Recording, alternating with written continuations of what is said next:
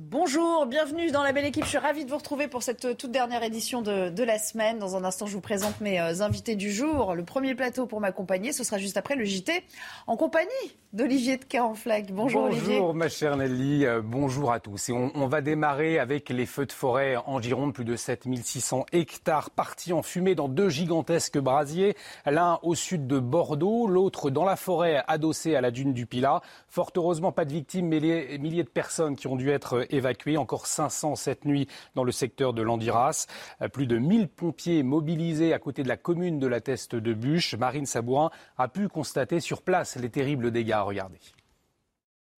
On se trouve euh, à Cazaux, euh, dans un quartier donc euh, de la Teste de Bûche, où plus de 3000 hectares ont brûlé. Le bilan est catastrophique. Alors vous le voyez sur ces images de Thibault Marcheteau, eh bien, ce restaurant a totalement brûlé. Il reste quelques objets de la vie quotidienne, des couteaux, des fourchettes et des assiettes. Et puis il y a aussi un certain nombre d'habitations qui ont euh, brûlé. On parle de 5, 6, euh, voire 7. Alors euh, évidemment, il y a eu 4000 personnes évacuées. Elles se demandent toutes quand elles vont rentrer. Mais en tout cas, ce qui est sûr, c'est que le préfet et les sapeurs-pompiers se félicitent d'avoir évacué ces 4000 habitants, puisqu'elle a permis cette évacuation d'éviter le pire. Écoutez. 10 000 personnes ont été évacuées hein, sur, les deux, sur les deux points, les points des campings et, les points, et le point donc de Cazaux. L'évacuation, je peux vous assurer, si elle n'avait pas eu lieu, aujourd'hui nous aurions des morts, ce qui n'est absolument pas le cas. Aucune victime, aucun blessé. Au total, 1000 pompiers euh, sont mobilisés pour euh, tenter de maîtriser le feu euh, dans un périmètre restreint, mais impossible de savoir quand ce feu sera maîtrisé. Et les Bouches du Rhône également touchées par les feux de forêt euh, avec 300 hectares brûlés au sud d'Avignon. L'incendie a pu être fixé euh, cette nuit, euh, mais 800 pompiers restent mobilisés. Le Mistral est en train de se lever et une enquête a été ouverte pour incendie volontaire. Les étincelles d'un train de marchandises pourraient être à l'origine du feu. Et on en vient à ce drame à Cholet. Deux personnes sont mortes hier après un incendie de tir lors du traditionnel feu d'artifice du 14 juillet. Il s'agit d'un enfant de 7 ans et de sa sœur, 24 ans. Une enquête est ouverte pour homicide involontaire et blessure involontaire. Les précisions d'Adrien Spiteri. À Cholet hier soir, le feu d'artifice du 14 juillet vire au drame.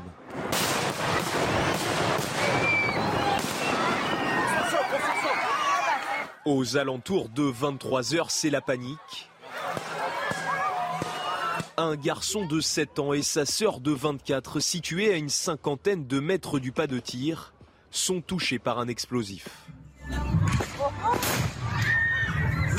Tous deux sont décédés dans la nuit. C'est une famille qui est brisée. toutes nos pensées vont pour euh, cette famille qui est épouvantablement éprouvée euh, c'est vraiment affreux. C'est un moment de fête, c'est un moment de, liesse populaire, et ça se, termine dans, ce drame qui, marquera toutes celles et tous ceux qui étaient euh, présents hier soir à Cholet. Selon le procureur de la République d'Angers, une troisième personne a été blessée. Interrogé sur les circonstances de l'accident, il évoque un incident de tir. Une enquête pour homicide involontaire a été ouverte et confié à la sûreté départementale. Et on en vient à la sécurité, sujet de préoccupation pour les vacanciers à Marseille. Dans les calanques, des CRS sont affectés pour faire de la prévention, mais aussi pour verbaliser si cela est nécessaire.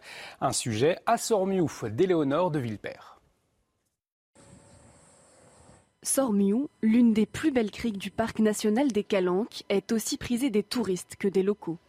Mais à la demande de la ville de Marseille, la plage est désormais surveillée par 5 CRS.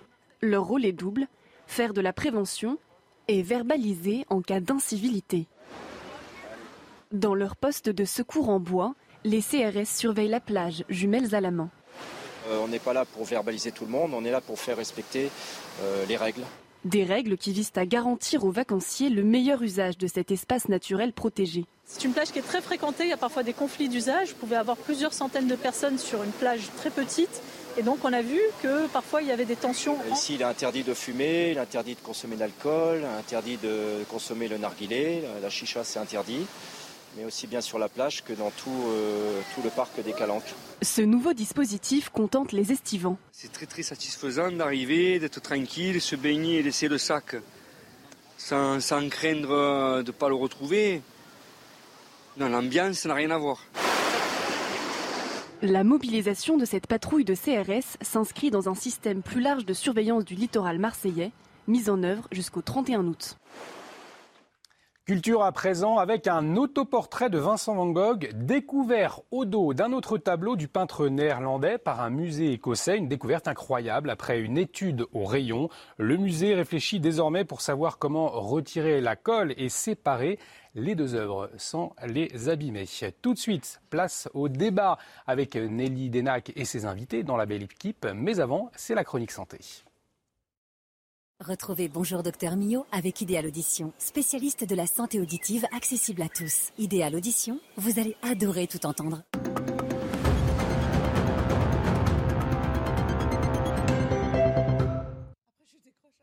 Pour commencer, un peu de bon sens, hein, on va limiter les entrées de chaleur, bien sûr.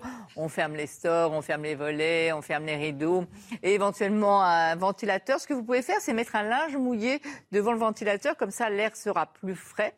En parlant de linge mouillé, d'ailleurs, vous pouvez aussi mettre euh, un petit linge autour du cou, surtout, parce qu'en fait, là, il y a deux gros vaisseaux, les deux carotides qui passent, donc ça vous rafraîchira mieux. On va aussi éviter je sais qu'il y en a qui continuent, mais on va éviter les efforts physiques en pleine chaleur. On ne va pas ajouter de la chaleur à la chaleur. On peut éviter le tabac aussi, hein, qui augmente euh, la chaleur. Il va falloir faire attention aussi à ce que l'on boit. Il faut boire à température ambiante. Il ne faut pas boire trop frais ou trop chaud, car sinon, votre organisme va dépenser encore de l'énergie et donc produire encore de la chaleur pour ramener tout ça à la température corporelle. Donc, on boit à température ambiante. Il ne faut pas non plus trop manger. Il est préférable de manger léger, car la digestion produit aussi de la chaleur. Donc, on fait attention à tout ça. Ensuite, il va falloir évidemment, on le répète euh, tous les jours, mais boire, boire régulièrement, boire même sans soif. Euh, et pour savoir si vous êtes déshydraté, je sais que ce n'est pas très glamour de parler de ça, mais un petit conseil, surveillez régulièrement la couleur de vos urines. Si elles sont foncées, c'est qu'elles sont trop concentrées et donc que vous n'avez pas assez bu. Euh, il y a aussi, pour savoir notamment euh, chez les personnes âgées, mais aussi euh, chez les petits et chez tout le monde d'ailleurs, ce qu'on appelle le test du pli cutané. Vous allez prendre votre peau comme ça et vous allez la pincer. Si quand vous la pincez, quand vous relâchez, la peau reste comme pincée, c'est que vous êtes déshydraté. Donc il va falloir boire plus régulièrement. Quant aux nourrissons, pour surveiller s'ils sont déshydratés ou non, ce que vous pouvez faire, c'est regarder régulièrement, toutes les trois heures à peu près, vous surveillez l'état de la couche. Si les couches sont sèches, il faut leur donner des biberons d'eau en alternance avec les biberons de lait. Donc on le voit, toujours du bon sens et encore du bon sens. C'était Bonjour Docteur Millot avec Idéal Audition, spécialiste de la santé auditive accessible à tous. Idéal Audition, vous allez adorer tout entendre. De retour dans la belle équipe. On a bien écouté euh, euh, Brigitte Millot et on a même fait le test en, en live hein, sur la déshydratation sur ce plateau. Ça va? Vous n'êtes pas déshydraté, Dominique de Montvalon enfin, euh, moi, Philippe Bigère Non J'ai l'impression que non. Je ne suis pas sûr de faire le bon diagnostic. Mais par contre, je me suis bien pincé. Ça, Très bien. Vous êtes bien là, donc vous êtes bien, voilà, bien voilà. vivant avec nous. Et Patrick Caram, qu'on accueille également. Bienvenue. Je rappelle que Bonjour. vous êtes vice-président du Conseil régional d'Île-de-France. On a pas mal de choses à évoquer et bien sûr revenir en détail à l'allocution, à l'interview d'Emmanuel Macron hier à l'occasion du 14 juillet parce qu'il y a évidemment, après avoir digéré quelques heures euh, cette interview, beaucoup de commentaires, beaucoup de réactions, et euh, je vous proposerai d'y revenir. Mais j'aimerais qu'on parle, pour euh, entamer cette tranche, conso qu'on parle conso, pouvoir d'achat aussi euh, des Français. Et euh, on vous a euh, proposé un, un, sujet sur l'encadrement des loyers, parce qu'il y a une nouveauté après, après Paris, après Lille, après Lyon, je crois. c'est désormais Bordeaux qui va expérimenter l'encadrement des loyers. Et vous savez que les Français en ont bien besoin en ces temps difficiles. C'est vrai que cette ville est devenue très attractive. Les prix de l'immobilier ont nettement augmenté au cours des 4-5 dernières années. Pour la municipalité, il fallait donc réguler ce marché. Regardez, c'est parti avec Yann Effelet. Face aux excès de certains propriétaires, la mesure a un objectif, empêcher les abus. L'encadrement consiste à fixer un prix maximum au mètre carré en fonction du quartier, de la date de construction et d'autres variables. Le montant fixé par les bailleurs ne doit pas dépasser de 20% le montant du loyer de référence. Cette mesure permet en principe d'empêcher les prix trop éloignés du marché. Voulue par le maire écologiste et le président socialiste de la métropole, elle entre en vigueur ce vendredi. Un nouvel outil de régulation du secteur immobilier en forte hausse à Bordeaux, plus 6% en un an sur les loyers. Pour l'heure, il s'agit d'une expérimentation prévue jusqu'en 2026. L'encadrement des loyers est déjà en vigueur à Paris depuis 2015 et s'est étendu depuis à d'autres villes, dont Montpellier depuis le 1er juillet.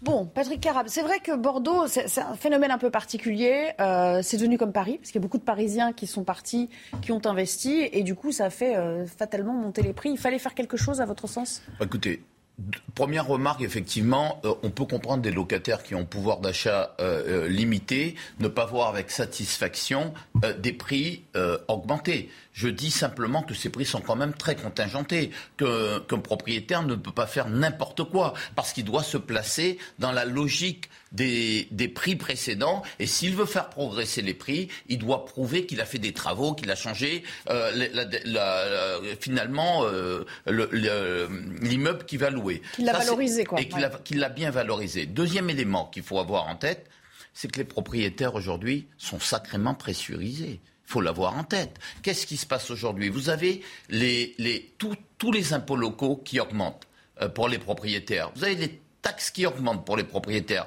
Vous avez, avec le taux d'inflation, euh, l'accès euh, à, j'allais dire, avec un taux d'intérêt qui progresse, l'accès à la propriété, beaucoup plus difficile, ça coûte beaucoup plus cher. Et troisième élément, il faut encore garder ça en tête. Aujourd'hui, il faut plus investir dans la pierre. On vous dit qu'il faut investir dans la pierre. Mais quand vous faites le bilan, il vous reste plus grand-chose de, de, cette pierre-là. Parce qu'en plus, aujourd'hui, vous n'avez plus euh, l'impôt sur la fortune. Vous avez l'IFI uniquement sur la propriété euh, individuelle. Et un propriétaire, aujourd'hui, il a plutôt intérêt à vendre et à investir dans la finance plutôt que de garder un patrimoine vous dites, euh, on sait qu'il y a plus d'un Français sur deux propriétaires. Mais hein, ça a été pendant longtemps une priorité du gouvernement de faire des Français des petits propriétaires. Et vous avez aujourd'hui des Français qui se disent ma retraite, elle va être faible. Et pour compléter mon revenu, ben, je me serre la ceinture. Et je vais me serrer la ceinture pendant ma vie active. 10 ans, 20 ans, plutôt 30 ans. 30 ans parce que je sais que au moment où j'accède à la retraite, je pourrais bénéficier de ça. Mais si ça devient euh, pas possible d'en bénéficier. D'accord. Ce n'est plus aussi intéressant. Alors, ce qu'il nous dit, Dominique de Montvalon, en somme, c'est attention, il faudrait que tout le monde s'y retrouve quand même, euh, d'autant que c'est vrai. Euh, avec la taxe d'habitation qui est supprimée. Euh, la... Vous avez l'impôt foncier, la taxe d'habitation, oui, ce n'est pas les propriétaires qui le payent. La taxe d'habitation, c'est les locataires. Ce que je veux dire par là, c'est que les élus locaux et les collectivités locales répercutent aussi cette perte sur, sur la taxe foncière. Mais vous avez raison. Donc voilà, les taxes foncières sont en train inexorablement d'augmenter. Donc il faut faire attention. J'ai justement un appartement à Bordeaux. Le, le, la taxe foncière a été multipliée quasiment par bah deux. Voilà. Et je crois que c'est le cas, y compris en petite couronne parisienne. Dominique de Montvalon, un commentaire peut-être sur ce phénomène et sur l'encadrement des loyers en tant que philosophie. Je, quoi. m'incline devant le vécu de Patrice Caram. Qui... Patrick, Patrick. Patrick Caram, pardon, j'en deviens, j'en bafoue. J'ai peur de la suite. J'ai peur de la suite. Non, non, non, mais voilà. Non, ce que là où je, je suis d'accord avec la première partie de ce que vous avez dit, je ne vais pas le paraphraser. Je suis quand même très étonné, et je dis cela comme simple citoyen non spécialiste, ça va sans dire, mais j'insiste là-dessus, particulièrement sur ces domaines, quand vous incitez les Français à se tourner vers la finance. Je leur dis, camarades citoyens, faites attention, non pas à ce que vous dites, mais faites attention à ce choix-là. Se tourner vers la finance aujourd'hui, je dis que c'est beaucoup plus. Oui, euh, ça rapporte plus euh, aujourd'hui. Je suis sûr qu'évidemment, évidemment, vous, vous, ne dites pas ça sur 15 jours, sur un mois, sur 3 mois. On revient à notre discussion initiale, je vous le promets, mais cette image que vous apercevez, c'est celle d'Emmanuel Macron se rendant en ce moment même euh, à la place Beauvau. Euh, pour euh, ben, prendre part à la cellule de crise qui a été euh, mise sur pied pour faire le point sur les incendies et les moyens en place. Vous savez qu'en ce moment, il y a plusieurs départs de feu qui font rage dans, dans deux régions bien distinctes de France. Et donc, Emmanuel Macron va lui-même s'enquérir de la situation. pour rappel, il y a 7300 hectares qui sont partis en fumée au cours des derniers jours en Gironde, dans la région, vous savez, de la dune du Pilat, hein, essentiellement, les communes alentours, notamment la, la, Teste de Bûche. Et puis, il y a maintenant, entre-temps, les Bouches-du-Rhône aussi qui sont concernées par ces départs de, de feux géants. Au sud d'Avignon, on estime que 300 hectares ont d'ores et déjà brûlé, même si l'incendie, entre-temps, a pu être fixé. Et puis, 800 pompiers étaient mobilisés. Mais il y a une petite inquiétude, une petite crainte, parce que euh, les prévisionnistes, les, météorologistes nous disent que le Mistral va sans doute se lever. Et vous savez, connaissez l'adage concernant Marseille, c'est soit trois jours, soit six jours, soit neuf jours. Donc on est peut-être parti pour euh, encore quelques jours de Mistral. Voilà, c'était l'image. Petite parenthèse fermée. On revient à nos noyers. J'avais envie de demander à Patrick Aram, pardonnez-moi pour le petit erreur que j'ai commise euh, très involontairement, l'émotion du début du débat. Euh, mais comment pouvez-vous inciter les... Non, que, tout ce que vous avez dit, je le comprends et je dirais même euh, modestement, je le partage. Mais comment pouvez-vous inciter les Français aussi généreusement à investir dans la finance? Non pas qu'ils ne doivent pas investir dans la finance, mais euh, s'il y a là aussi, là aussi des risques et au minimum des points d'interrogation, il me semble que c'est sur ce secteur-là. Est-ce que vous maintenez votre affirmation aussi carrée? Vous êtes, vous êtes excellent débatteur et je vous reconnais bien là cette. Non, non, mais répondez. Mais, mais, de manière très claire, qu'est-ce que j'ai dit? J'ai pas dit. D'abord, moi, je le fais pas. Parce ah que, effectivement, ah tout est dit. Tout quand est dit. on n'est pas des spécialistes, on peut ne pas être à l'abri d'un retournement. Ce que je dis simplement, c'est que je constate qu'on a tout fait pour alléger la fiscalité euh, sur euh, la, les opérations financières et on a alourdi dans le même temps la fiscalité. Je vous ai dit que j'étais d'accord. Sur, sur, ben voilà, sur la pierre. Et c'est ça tout le sujet. C'est qu'à un moment donné, il faut arrêter de considérer les propriétés comme des salauds, des salauds d'exploiteurs. C'est ça le vrai Vous le dites avec votre vocabulaire, mais je partage tout à fait euh, le soubassement de votre analyse. N'allez pas pour autant, n'allez pas pour autant demander conseiller aux Français d'investir comme ça dans la finance. Ça rapporterait plus de faire dans la Oh, J'ai pas dit de. Oh, oui, on a bien compris euh, votre opposition sur euh, un peu philosophique. Je Philippe. la parfaite intervention, la première de Patrick Caram, qui a fait une synthèse absolument remarquable. Non, mais je le dis sans ironie. D'abord, vous avez rappelé que les locataires ne peuvent qu'être heureux d'un encadrement. Ça paraît logique, même si, comme vous, j'ai la plus grande crainte devant tout ce qui relève des encadrements intellectuels ou immobiliers. Deuxième élément, vous avez rappelé, et ça je l'ignorais, à quel point les propriétaires sont pressurés aujourd'hui pas seulement à Bordeaux. Et donc, c'est ce que j'évoquais par votre parfaite synthèse. Et au fond, euh, en conclusion, Patrick, êtes-vous contre l'encadrement ou non? Non, je dis qu'il faut faire attention parce que on peut pas, on peut pas, on peut pas tout vouloir. On ne peut pas vouloir qu'il y ait des investissements dans la pierre, on ne peut pas vouloir qu'il y ait des propriétaires, des petits propriétaires et faire de la France un pays de petits propriétaires. On ne peut pas vouloir devant l'incertitude, l'incertitude des retraites et des petites retraites, demander aux Français, ben, débrouillez-vous et trouvez des solutions et en même temps, la solution que les Français plébiscitent, c'est la pierre, leur dire ben non. Puisque la pierre ne peut pas s'en aller, eh bien vous allez pas, euh, on, ne va pas vous lâcher. Autre thème qui va peut-être vous réconcilier cette fois, qui sait. Euh, Bruno Le Maire, vous savez. Pas en différents Dans la soirée. Non, oui, mais vous, vous avez quand même dit attention. Ben, euh, vous, si on était complètement d'accord, vous seriez la première à dire. Il faut donner l'impression d'un débat. Ben, voilà. Mais moi, j'ai affaire à deux monuments. Ne me jetez pas la pierre. J'ai affaire à deux monuments. C'est inquiétant quand on fait ah, Comme c'est beau. On parle de pierre et on parle de monuments. Allez, on va passer au, livret A. Je ne sais pas si vous en avez ah. un, mais en tout cas, ça vous fera peut-être plaisir. Bruno Le Maire, ou, deux ou trois, enfin, je ne sais pas, ils sont plafonnés, hein, vous savez, les livrets A, euh, autour de 23 700 euh, euros, je crois. Euh, Bruno Le Maire a confirmé que ce taux de rendement hein, passerait de 1 à 2% donc il va doubler, et ça commence dès le mois d'août, sauf qu'évidemment, il y a un bémol, il y a, il y a un mai, avec une inflation à 7, 8%, certains euh, vont même jusqu'à jusqu'à 8%, eh bien, ce rendement réel, il reste négatif. Alors, les Français, ceux qui en ont un ou qui envisagent d'en avoir un, euh, considèrent-ils que c'est une bonne nouvelle? On leur a posé la question. Je suis assez surprise que pour une fois il y ait des augmentations et que ça aille dans notre sens, donc euh, c'est assez original. C'est une bonne surprise et c'est une bonne nouvelle. C'est peut-être pas grand chose, mais c'est énorme. Bon, des fois, il faut mieux se contenter de, peu. Je trouve que 2% c'est normal, c'est tout. Vous vous rendez pas compte que l'inflation va passer à 8% Alors, on anticipe un petit peu, mais c'est rien du tout. C'est bien, c'est pour euh, les gens qui n'ont pas beaucoup d'argent, qui déplacent. Si pouvez encore monter de 1 ou 2% c'est riche. Bon, Philippe Bilger, on parle normalement, c'est bien, mais euh, moi je me, je me dis quand même quelque chose. Les Français n'ont-ils pas déjà puiser dans leur épargne vu la situation à laquelle ils sont confrontés. J'ai l'impression, et encore une fois, je cumule des ignorances. Tout à l'heure, c'était sur l'immobilier, maintenant c'est sur le livret, je n'en ai pas.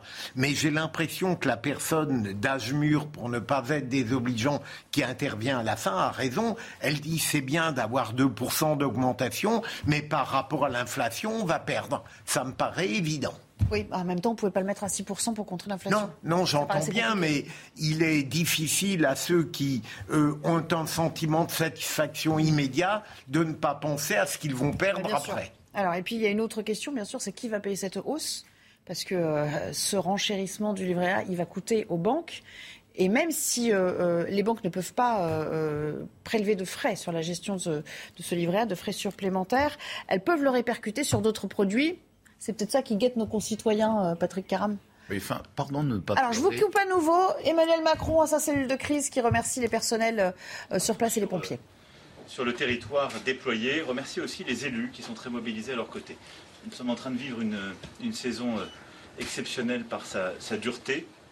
On a d'ores et déjà trois fois plus de forêts qui ont été brûlées qu'en 2020. Et donc nous avons à la fois un printemps qui a été très sec et des feux qui se sont euh, euh, déployés euh, avec force. Et donc je veux vraiment remercier toutes celles et ceux qui sont au front en train de se battre pour protéger les populations, pour protéger le territoire national face à ces incendies. Nous allons continuer de tenir. Je vais ici faire le point avec les états-majors et je veux dire aux sapeurs-pompiers que nous sommes à leur côté, tout comme aux élus. J'ai aussi une pensée pour les populations qui sont déplacées. Plusieurs milliers de nos compatriotes ont été déplacés ces derniers jours, avec évidemment l'angoisse euh, qui, va avec ce type de situation et je veux leur dire tout notre soutien. Là aussi, les élus, avec euh, l'ensemble des services de l'État, ont fait un travail remarquable et je remercie euh, les maires et, nos préfets de cette mobilisation. Dans ce contexte, nous avons pu aussi bénéficier de la solidarité européenne et ce mécanisme européen que nous avons mis en place est beaucoup poussé pour lequel nous avons contribué l'été précédent, en allant aux côtés de certains autres pays qui étaient très touchés, je pense à la Grèce, bah, nous en bénéficions en ce moment. Et je veux en particulier remercier la Grèce qui vient de mettre justement plusieurs appareils à notre disposition qui sont arrivés il y a quelques heures, voilà, ce matin. Et euh, je crois que l'Espagne aussi nous aidera vraisemblablement dans les prochains jours. L'Italie.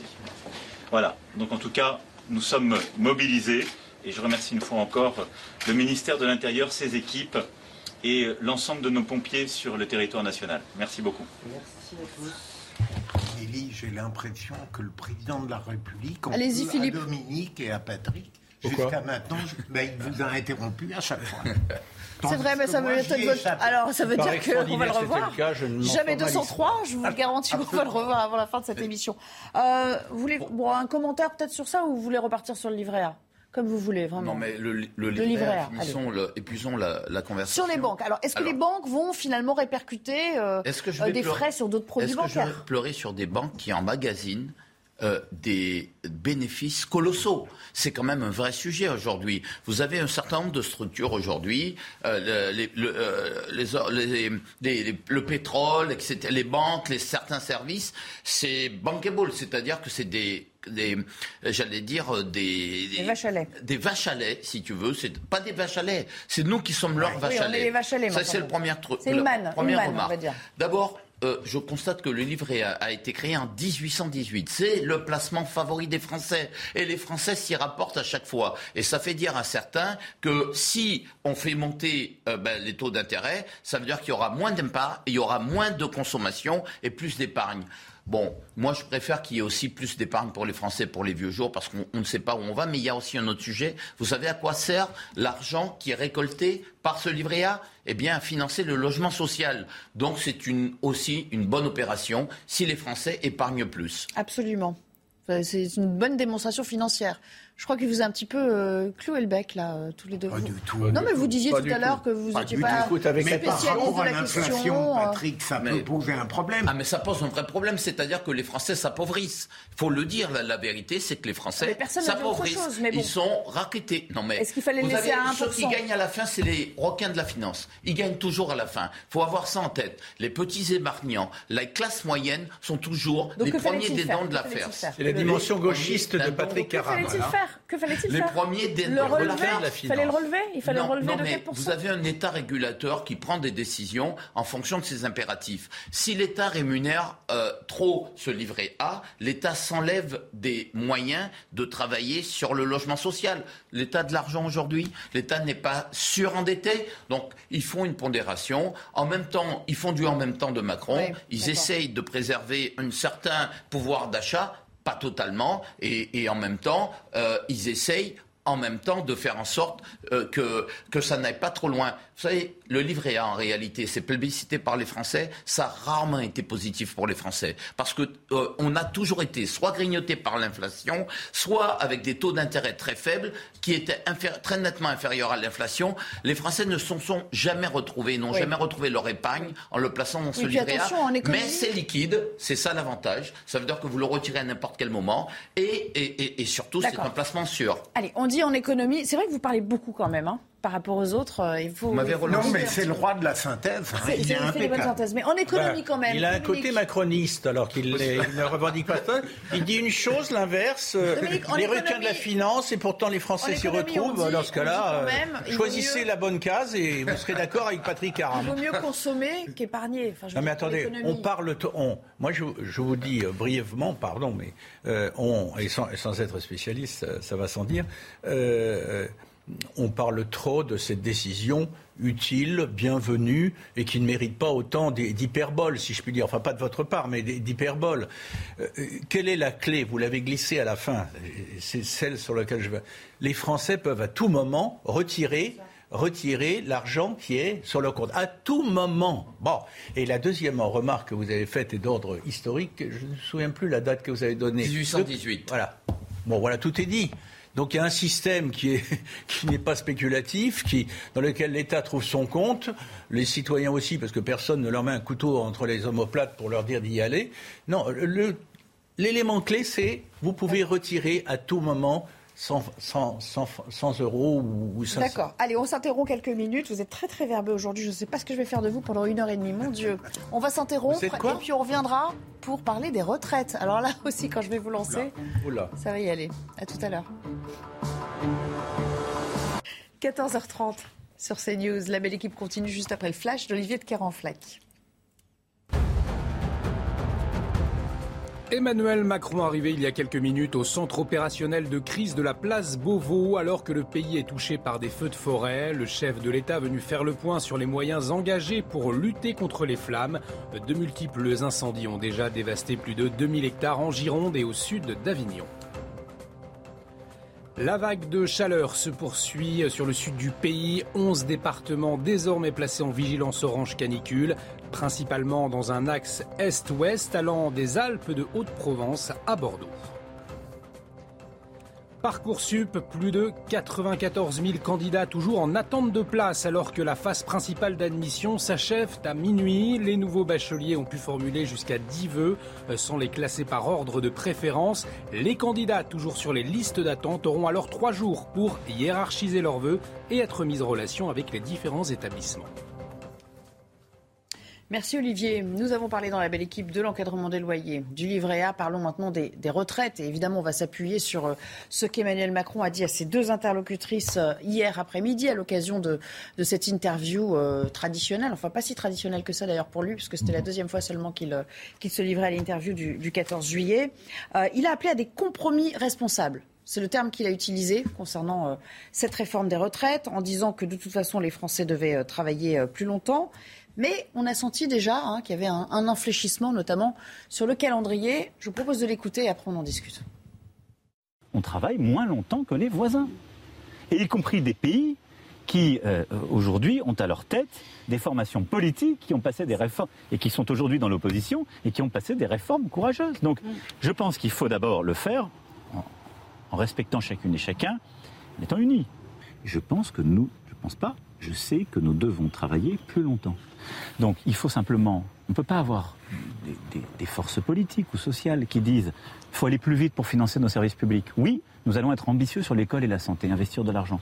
Les autres, il faut, faut mieux aider les ménages. Et de l'autre côté, nous expliquer que tout ça se finance d'une manière qu'ils ne décrivent pas. Bon, donc on doit faire cette réforme.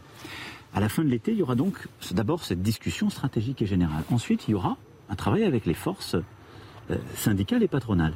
Et puis ensuite, il y aura un travail avec les forces politiques au Pour Parlement. trouver un compromis sur une grille de lecture qui est celle que vous venez d'exposer. Pour trouver des décisions, alors est-ce qu'on fera les choses en plusieurs étapes? Est-ce qu'on trouvera des solutions qui ouvrent le jeu? Moi, ce qui m'importe, c'est le résultat. Il faut qu'on arrive à créer la richesse question, et mais- qu'on ait l'effet financier euh, pour la nation qui est le même que celle qu'on avait envisagée. Si on a un compromis pour dire on va décaler moins vite l'âge de départ légal, mais on va, par exemple, demander plus de trimestres là. Il, faut bâtir des compromis responsables. Bon, on y va, mais on ne sait pas trop à quel rythme. En fait, c'est un peu ça qu'il faut retenir. Euh, évidemment, il y a des forces adverses maintenant face à lui, hein, face au projet tel qu'il l'avait euh, conçu, imaginé. Dominique de Montvalon, ça ne se fera pas sous son quinquennat? Si, ça se fera sous son quinquennat, ou alors euh, il y aurait dissolution, mais c'est c'est po- c'est possible que ça se fasse sous son quinquennat. Mais euh, il a fait des pas, enfin on peut l'apprécier autrement. Moi je considère qu'il a fait des pas qui sont pour l'instant sémantiques, verbaux, etc. Des pas dans le sens euh, de la nouvelle donne politique surgie des élections législatives. Il faut des compromis responsables. Donc il l'avait déjà dit, mais il insiste lourdement, il faut des compromis. Bon, donc, ça Y veut compris dire qu'il- il l'exécutif. va pas rester. Évidemment, ça ne se- le compromis ne se joue pas euh, des deux côtés. Permettez que j'ajoute juste une, autre chose. Ce qui me frappe, il a déjà été, il a déjà eu l'occasion plusieurs fois de dire euh, que les Français ne travaillaient pas assez. Naturellement, euh, l'expression euh, est ambiguë parce qu'il y en a qui travaillent énormément jusqu'à en perdre la santé et d'autres qui, qui travaillent. Mais quelque part, je vois dans la déclaration qui est faite, parce que c'était fait un 14 juillet, je vois la réponse spectaculaire à la décision qui avait été prise par euh, Lionel Jospin, enfin plus exactement par Dominique Strauss-Kahn avant les malheurs qui, qui l'ont écarté définitivement de la scène publique, puis relayé ensuite par Martine Aubry, c'était une autre. On a changé d'air, d'air, E accent grave RE. On a changé d'air, on a changé d'époque. Maintenant, on arrête de dire que moins on travaille, mieux on se porte, Et et que ça doit 35 être l'objectif commun.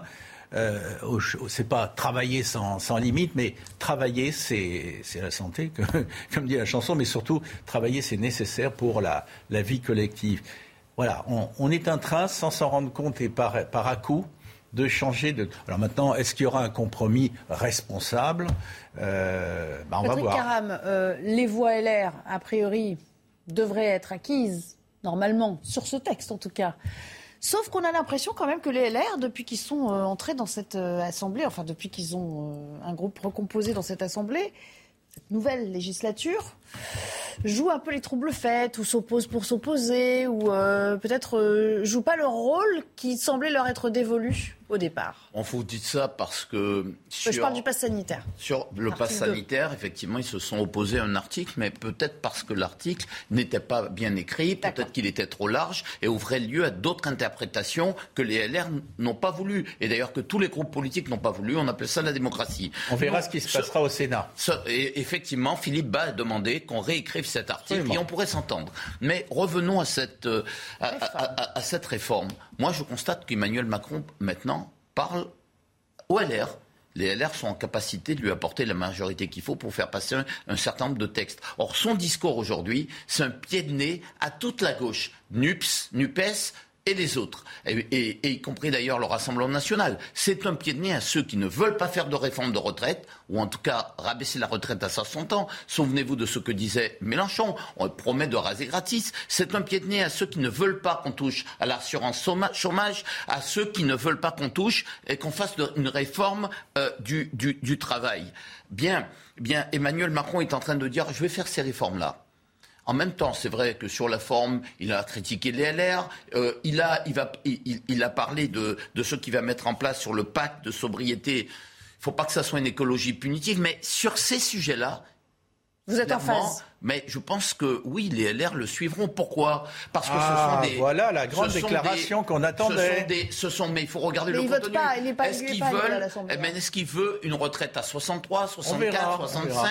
Tout dépend de ce qu'il veut. Est-ce qu'il veut une C'est ça, retraite parce lissée sur compromis, combien ça viendra de son, de son Il va faire des compromis mais- avec mais lui-même. Il devra faire, Il des, faire des compromis. avec Et ce lui-même. qu'il n'est pas habitué à faire, et moi j'ai noté une phrase, c'est qu'avant, euh, d'abord il se, il, il se prend toujours pour Dieu, maintenant Oui. il, s'est auto-rétrogradé, il s'est auto-rétrogradé dans l'ordre de la hiérarchie des dieux. C'est plus Jupiter, c'est Vulcain. Bon, ça veut dire un travailleur, un petit travailleur sur sa forge, il reste quand même que c'est quand même un peu Dieu. Et Dieu ne partage pas son pouvoir, quoi qu'il en, en coûte. Donc, tout, Bon, tout au-delà de la dépend de la façon. et du bon mot, tout dépend de. Mais vous savez qu'il continue ses provoques quand il dit Oui, il, faut, oui, oui. il faut traverser Vous la rue. dit y aura un accord avec LR. Il faut traverser la rue pour trouver du travail. On va aller- on vous- sait on va tous que c'est pas très Ceux qui disent qu'on va travailler et ceux, il a stigmatisé ceux qui vivent sur la solidarité. En fait, tout ça, c'est des messages à la droite qu'il donne. Et ça augure peut-être, de- on voit peut-être d'un Eh bon ben voilà, se dessiner. Voilà, se dessiner des compromis enfin. raisonnables. Philippe Bilger. Alors, euh, sur le point que vous avez évoqué, Dominique, le changement d'air, c'est très juste. Alors moi, j'en ai un peu assez qu'il invoque en permanence l'exigence de compromis raisonnables, comme s'il avait toujours été sur cette ligne démocratique. En réalité, il tire, comme le disait Marcel Proust, de ses chagrins des idées. Il a été battu, et donc maintenant, il fait reposer l'obligation du compromis responsable sur les républicains ou d'autres éventuellement. Mais je vous rejoins, Patrick, il est évident qu'il y aura peu de projets sur lesquels les républicains seront autant peut-être en accord après une discussion si le pouvoir veut bien y mettre du sien aussi. Parce que le d'accord. compromis, c'est des deux côtés. D'accord, vous voyez ces belles Bien images résumé. Vous voyez ces belles images Qu'est-ce qu'elles vous inspirent C'était c'était joliment filmé, mais je crois que vous n'étiez pas très content quand même de, Ah si. du message non, envoyé. c'était quelqu'un d'autre. Ah, c'est pas vous? Non, c'est pas moi. Moi, je trouve que le cadre champêtre est délicieux. Ah, vous, ça vous a pas choqué alors? Ah, pas du tout. Après, on- ça dépend de ce qu'on met dans l'entretien, Nelly. D'accord. Mais le cadre Et l'entretien et la, et la teneur de l'entretien Ah, moi, je, con- continue à regretter euh, que j'ai perçu ça de manière très brutale, pardon de me répéter, comme un monologue présidentiel interrompu parfois par quelques questions.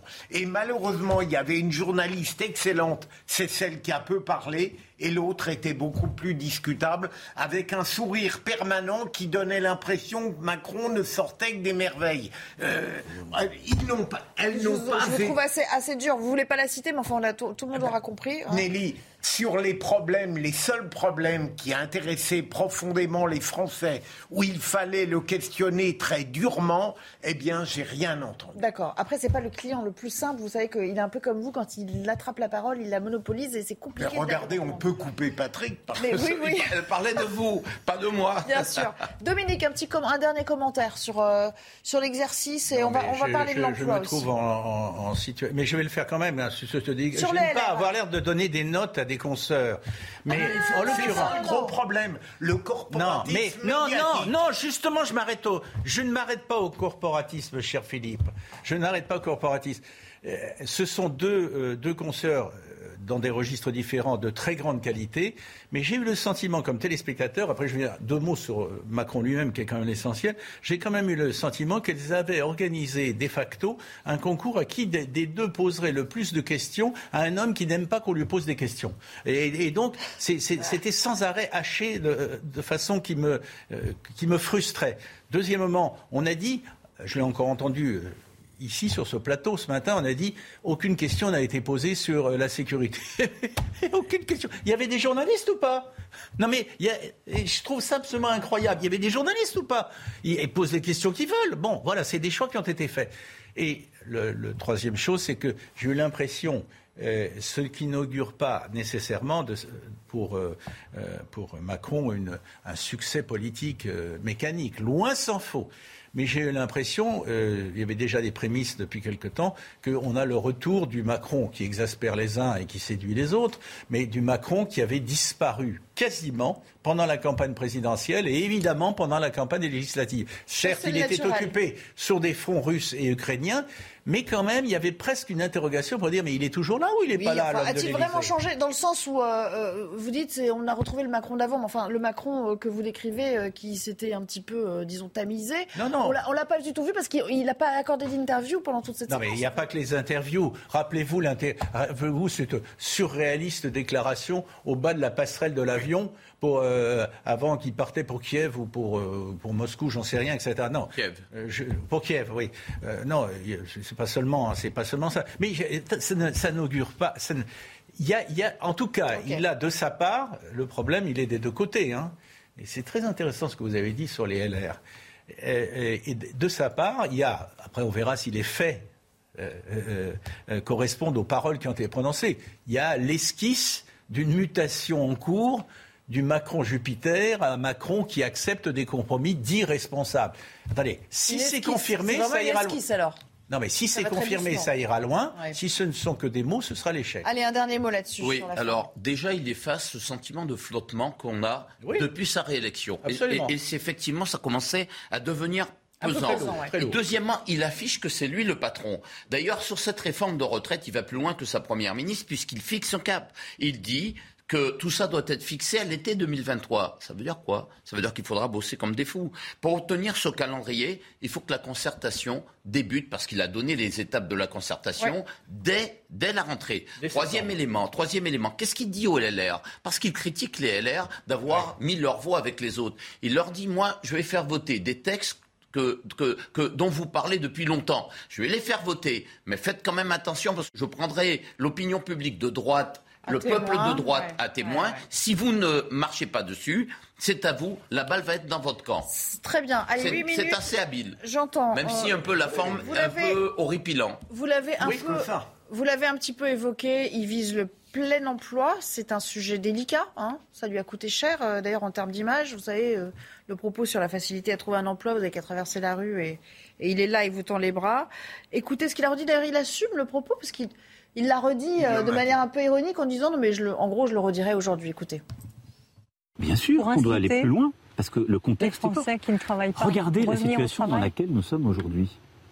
Il n'y a pas aujourd'hui un endroit en France où les gens ne vous disent pas j'ai besoin de travail, je cherche des gens. 6 entreprises sur 10 partout. Disent qu'elles ont des problèmes de recrutement. Il m'est arrivé parfois dans ce jardin de dire qu'il fallait traverser la rue pour hein parler des restaurants qui sont en face. Vous l'avez regretté C'est encore plus vrai, pas du tout, mais c'est une vérité. Mais comment vous euh, l'analysez discussion qui était. Comment vous l'analysez Mais je l'analyse dans le sens qu'il nous faut une mobilisation là aussi de la nation. Mais il y a une démobilisation. Pour accélérer.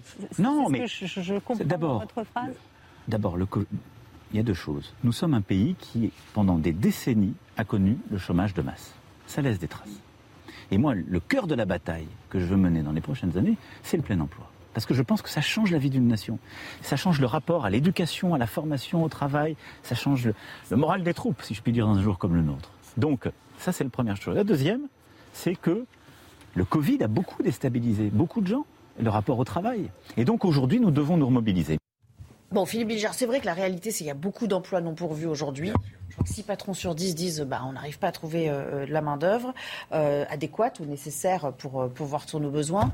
Mais il faut aussi, et ça il l'a bien répété, il faut accompagner ceux qui bénéficient aussi aujourd'hui de la solidarité sociale parce qu'ils n'ont pas le, choix ou qu'ils n'ont pas trouvé chaussures à leurs pieds pour se réinsérer totalement dans l'emploi. C'est-à-dire qu'à un moment donné, il va falloir la réformer cette assurance chômage de toute façon. Oui, euh, c'est le en même temps, mais qui peut être pertinent. Euh, je comprends bien. Et pour revenir à, c'est tout à fait votre question. Il a compris, euh, le président de la République, qu'il lui a pas fallu beaucoup de temps, que dans cette Assemblée nationale, il y a un axe absolument central qui va donner un rôle capital aux républicains. Et s'ils savent bien jouer, ils vont être les, euh, la partie prenante d'un dialogue qui peut leur servir et leur donner un lustre qu'ils paraissaient avoir. Et leur permettre de se refaire. Et ils sont aussi, ils sont les faiseurs de loi finalement ces républicains. Ah, mais... là, on a vu un Macron libéral dans toute sa splendeur qui vient euh, ouvertement vous draguer, quoi, Patrick Caram. pas vous personnellement. évidemment, évidemment, parce qu'en fait, euh, il utilise des mots et des totems qui sont des chiffons rouges pour la gauche lorsqu'il dit, lorsqu'il parle de, de, justement des gens qui qui comptent sur la solidarité pour réfléchir, c'est-à-dire les fainéants qui vivent de des aides sociales, c'est eux qui visent en disant ça. Du RSA, il veut revenir sur le RSA Le et, truqueur, et- avoir un truqueur, contrat puisqu'il est finir. et avoir un contrat euh, de, de travail. C'est ce qu'avait proposé Valérie Pécresse. Il parle de ceux qui euh, doit- qui peuvent traverser la rue pour trouver un travail, ça veut dire si vous trouvez pas de travail, c'est votre faute. Qu'est-ce qu'il va faire? Et toute la question est, est- cette réforme-là. Il va sans doute faire des allocations chômage dégressifs. Peut-être qu'il va même faire des couperets et peut-être la chasse aux, aux- aux- bah, à ceux effectivement euh, qui ne veulent pas Mais ça, travailler. c'est pas de nature à Mais voir. vous savez ce que ça veut dire? Mais Non, oui, mais vous savez ce que ça veut dire? D'abord, moi je pense que les choses. Il a raison Ah, voilà, j'allais dire, c'est pas de nature à vous heurter, Il vous. a quoi. raison en partie, il a raison, largement euh, raison, parce qu'il y a quand même des abus. Et ces abus-là, la droite le dénonce et la gauche, Ouais. qui, en- qui font de, ces, de, de, de ceux qui en sont bénéficiaires, la gauche a tendance à, à, à- à- à- à accompagner ces abus-là. Donc il est sur une logique aujourd'hui où il dit de manière très claire, je veux laisser une trace euh, Dans l'histoire. Ça veut dire qu'il faut qu'il baisse euh, les impôts à terme, mais il faut aussi qu'il baisse l'endettement de la France. Il faut qu'il remette la France sur les bons rails. Et il a choisi pour ça de s'adresser à la droite.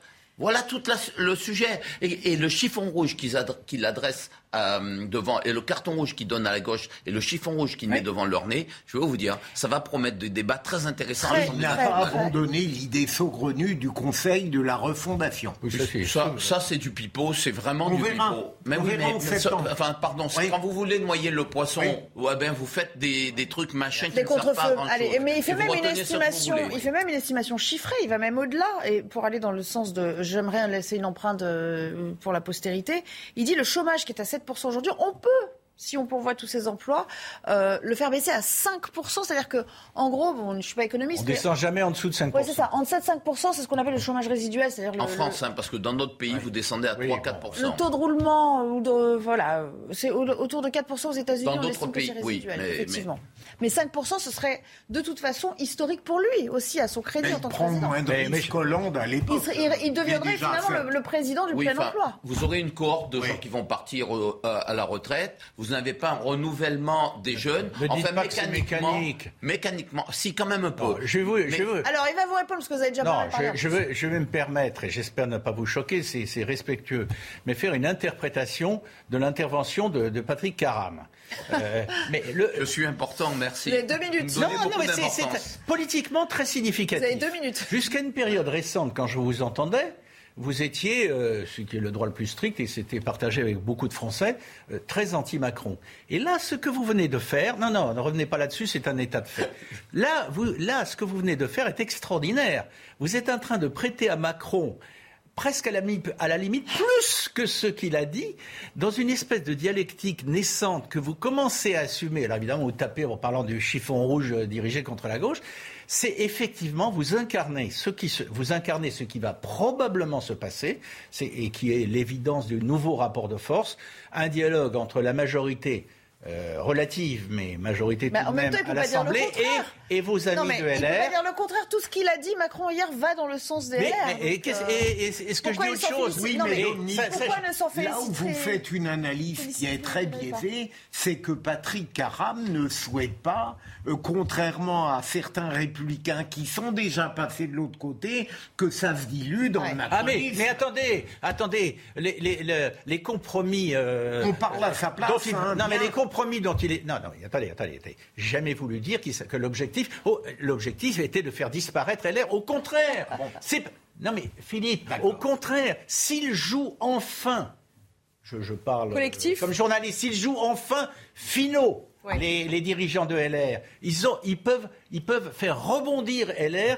et en faire l'axe de euh, l'élection. Je vais aller très loin de l'élection de 2027.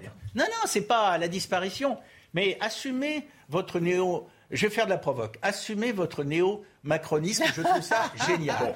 Alors, pour, pour remettre un peu. En 30 secondes, vraiment. Oui, voilà, très rapidement. En créole, nous avons un beau proverbe. Moun pas acheter chatte en sac. Ça veut dire qu'on ne juge que sur pièce. On ne Ah, bah, juge évidemment. que sur pièce. Donc, il faudra bien voir ce qu'il va mettre Évidemment, derrière. mais évidemment. mais personne n'a intérêt à l'échec d'Emmanuel Macron. Ah, voilà, faut l'avoir voilà. en tête. Tout mais je l'ai depuis le début. Et il faut critiquer quand c'est pas bon. Par contre, quand On il va dans le d'accord. bon sens, il faut aussi dire les D'accord. choses. Mais il voilà. faut être vous avez, lucide. d'accord. Sauf faut être- qu'avant d'en arriver à la case Parlement, vous avez oublié une étape cruciale qui est quand même la case partenaires sociaux Bien sûr. Et là, ça risque un petit peu de se corser à la rentrée Ça va tanguer parce que plus les partenaires sociaux, plus les syndicats sont faibles et ont peu d'adhérents et plus ils sont durs. Il n'y a pas de cogestion à l'allemande. Mais revenons quand même sur Bah, là, cette histoire-là. dépassé Qu'est-ce qui hein. guette, qu'est-ce qui guette les LR avec la partie que nous joue aujourd'hui euh, le Rassemblement national. Parti aujourd'hui, ils sont partis, ils ils s'institutionnalisent grâce grâce à la NUP, la Nupes.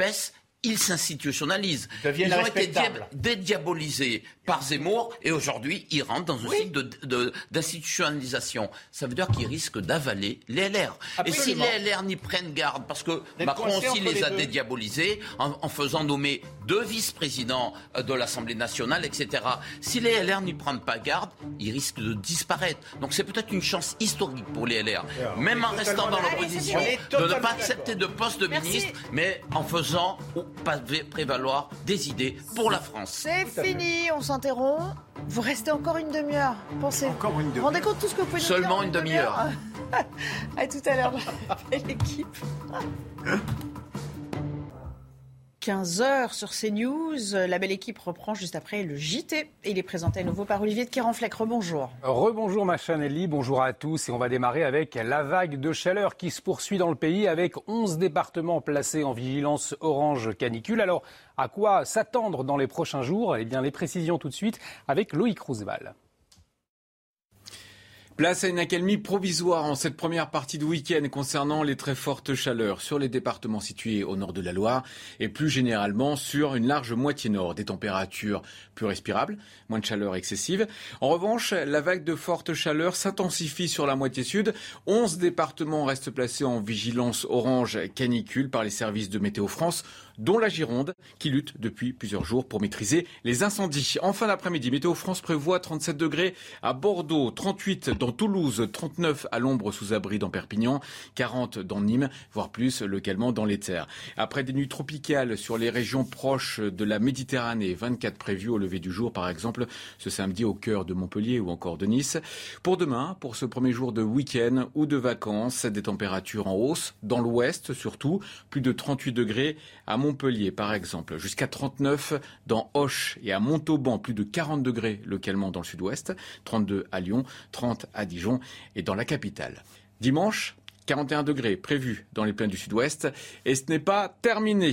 Le pic de canicule est prévu pour lundi et mardi par les services de Météo France, avant une baisse des températures par l'ouest mercredi. On rappelle qu'il ne faut pas banaliser bien sûr ces très fortes chaleurs, même si nous sommes au cœur de l'été. Ces températures restent exceptionnellement élevées. Elles seront de plus en plus précoces et intenses dans les années à venir. Des fortes chaleurs et des incendies, notamment en Gironde, avec plus de 7300 hectares partis en fumée dans deux gigantesques brasiers, l'un euh, au sud de, Bordeaux, l'autre euh, dans la forêt adossée à la dune du Pilat. Des milliers de personnes ont dû être évacuées et les dégâts sont considérables, comme l'a constaté Marine Sabourin dans le secteur de la Teste de Bûche. On se trouve au PC sécurité euh, des pompiers de la Teste de Bûche où environ 1000 pompiers sont attendus euh, aujourd'hui. Alors euh, le feu progresse énormément, notamment en direction euh, du quartier de Cazaux. Nous nous sommes rendus ce matin avec Thibault euh, Marcheteau. Alors on a vu ces habitations euh, totalement brûlées, un restaurant euh, également. On ne sait pas quand rentreront euh, les habitants, les 4000 évacués, puisque les conditions météorologiques sont particulièrement euh, défavorables. Il va faire environ 35 degrés toute la journée et puis il y a énormément Et on en vient à ce terrible drame à Cholet. Deux personnes sont mortes après un incident de, de tir après le feu d'artifice du 14 juillet. Il s'agit d'un enfant de 7 ans, de sa sœur de 25 ans. Euh, Noémie Schulz, bonjour. Alors, une enquête a été euh, ouverte hein, par le procureur. Absolument, une enquête ou- ouverte pour euh, homicide euh, et blessures involontaires, car vous avez évoqué le, bilan avec ces deux victimes, cette euh, jeune femme et son petit frère, mais il y a aussi des blessés, un homme qui a été grièvement blessé, et puis des personnes plus légèrement touchées, notamment qui souffrent de problèmes d'audition ou de légères brûlures aux, jambes. Alors à la mi-journée, une dizaine de personnes déjà ont été entendues, des artificiers, des organisateurs, mais aussi des premiers témoins. Ces auditions, elles vont se poursuivre dans les les heures et les, et les jours, bien sûr, qui arrivent. L'enquête nous a expliqué le procureur d'Angers va devoir faire la lumière sur trois volets, trois points précis. D'abord, le volet technique, comprendre pourquoi, trois minutes seulement après le début du feu d'artifice, eh bien, un bloc s'est enflammé, ce qui a entraîné la projection de mortier en direction de, de la foule qui était située à, à, à une cinquantaine de mètres seulement de ce plan de tir. Ensuite, le volet réglementaire. Là, les policiers vont devoir s'assurer que l'événement avait été euh, bien organisé, que le dossier de l'organisateur était à jour. Et puis, les enquêteurs vont devoir déterminer s'il y a eu des manquements en termes de sécurité. Dans leur première déposition, d'après nos informations, les artificiers ont fait savoir qu'il n'y aurait pas dû y avoir de public dans cette zone euh, située donc à une cinquantaine de mètres du plan de tir. D'ailleurs, l'essentiel des spectateurs n'était pas là et se trouvait sur un parking situé euh, plus loin, à 150-200 mètres. Les gens euh, étaient-ils informés qu'ils ne devaient pas se trouver là? Y avait-il des, des personnes chargées d'acheminer le public au bon endroit? Tout cela, ça fera partie des points que l'enquête va devoir euh, éclaircir. Merci beaucoup Noémie pour toutes ces précisions. Noémie Schulz, journaliste police-justice pour CNews. On en vient à l'économie et le taux du livret A qui va passer à 2% au 1er août. C'est une annonce du ministre de l'économie euh, hier. L'objectif, soutenir la rémunération des épargnants face à la hausse des prix. Alors, euh, qu'est-ce que vous pensez de cette annonce? On vous a posé la question. Écoutez. Je suis assez surprise que pour une fois il y ait des augmentations et que ça aille dans notre sens, donc euh, c'est assez original. C'est une bonne surprise et c'est une bonne nouvelle. C'est peut-être pas grand chose, mais c'est énorme. Bon, des fois, il faut mieux se contenter de, peu. Je trouve que 2% c'est normal, c'est tout. Vous vous rendez pas compte que l'inflation va passer à 8% alors, on anticipe un petit peu, mais c'est rien du tout. C'est bien, c'est pour euh, les gens qui n'ont pas beaucoup d'argent qui déplacent. Si vous pouvez encore monter de 1 ou 2%, c'est riche. Et puis l'encadrement des loyers entre en vigueur aujourd'hui euh, à Bordeaux. Ça a déjà été le cas par le passé à Paris, Lille ou encore Lyon. Le maire de la ville de Bordeaux entend mettre fin aux excès de certains propriétaires. Toutes les précisions avec Yann Effelé.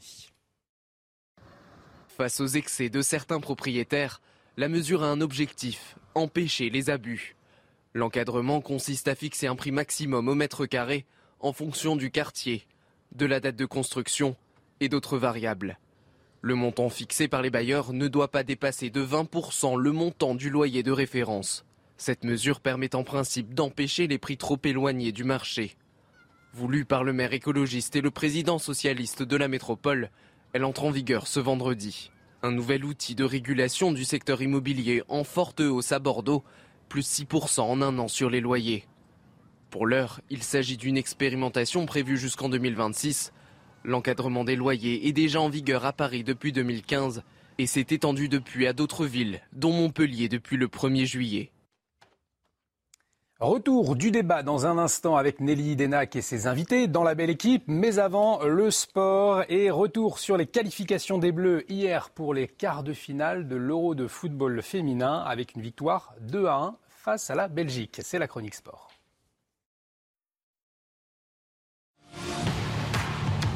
Regardez votre programme avec Sector, montre connectée pour hommes. Sector, no limits.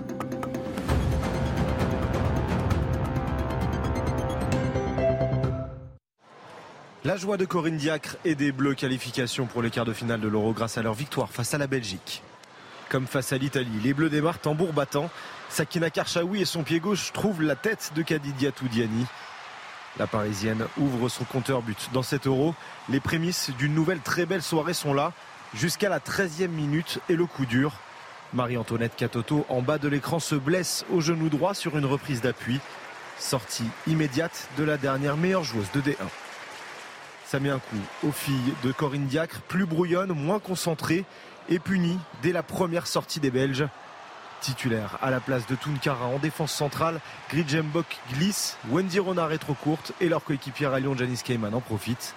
Un partout à la 36e minute, complètement contre le cours du jeu, mais Gridjembok a un mental d'acier.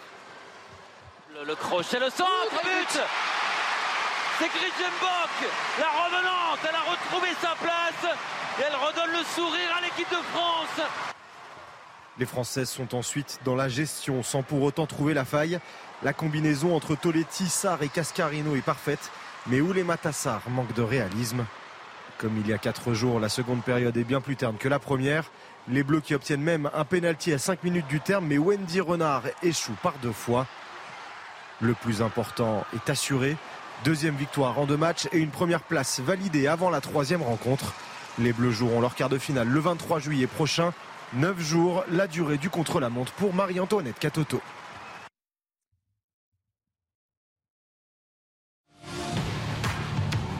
Vous avez regardé votre programme avec Sector, montre connectée pour hommes. Sector, no limits.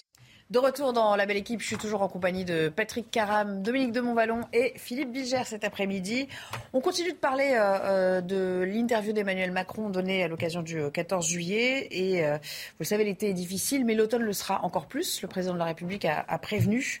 En gros, il faut se préparer à ce que la guerre en, en Ukraine dure, car euh, la Russie, a-t-il dit, utilise l'énergie, je le cite, hein, euh, comme elle utilise l'alimentation comme une arme de guerre. Écoutez ce qu'il disait sur euh, cette coupure du gaz russe qui, euh, qui s'approche.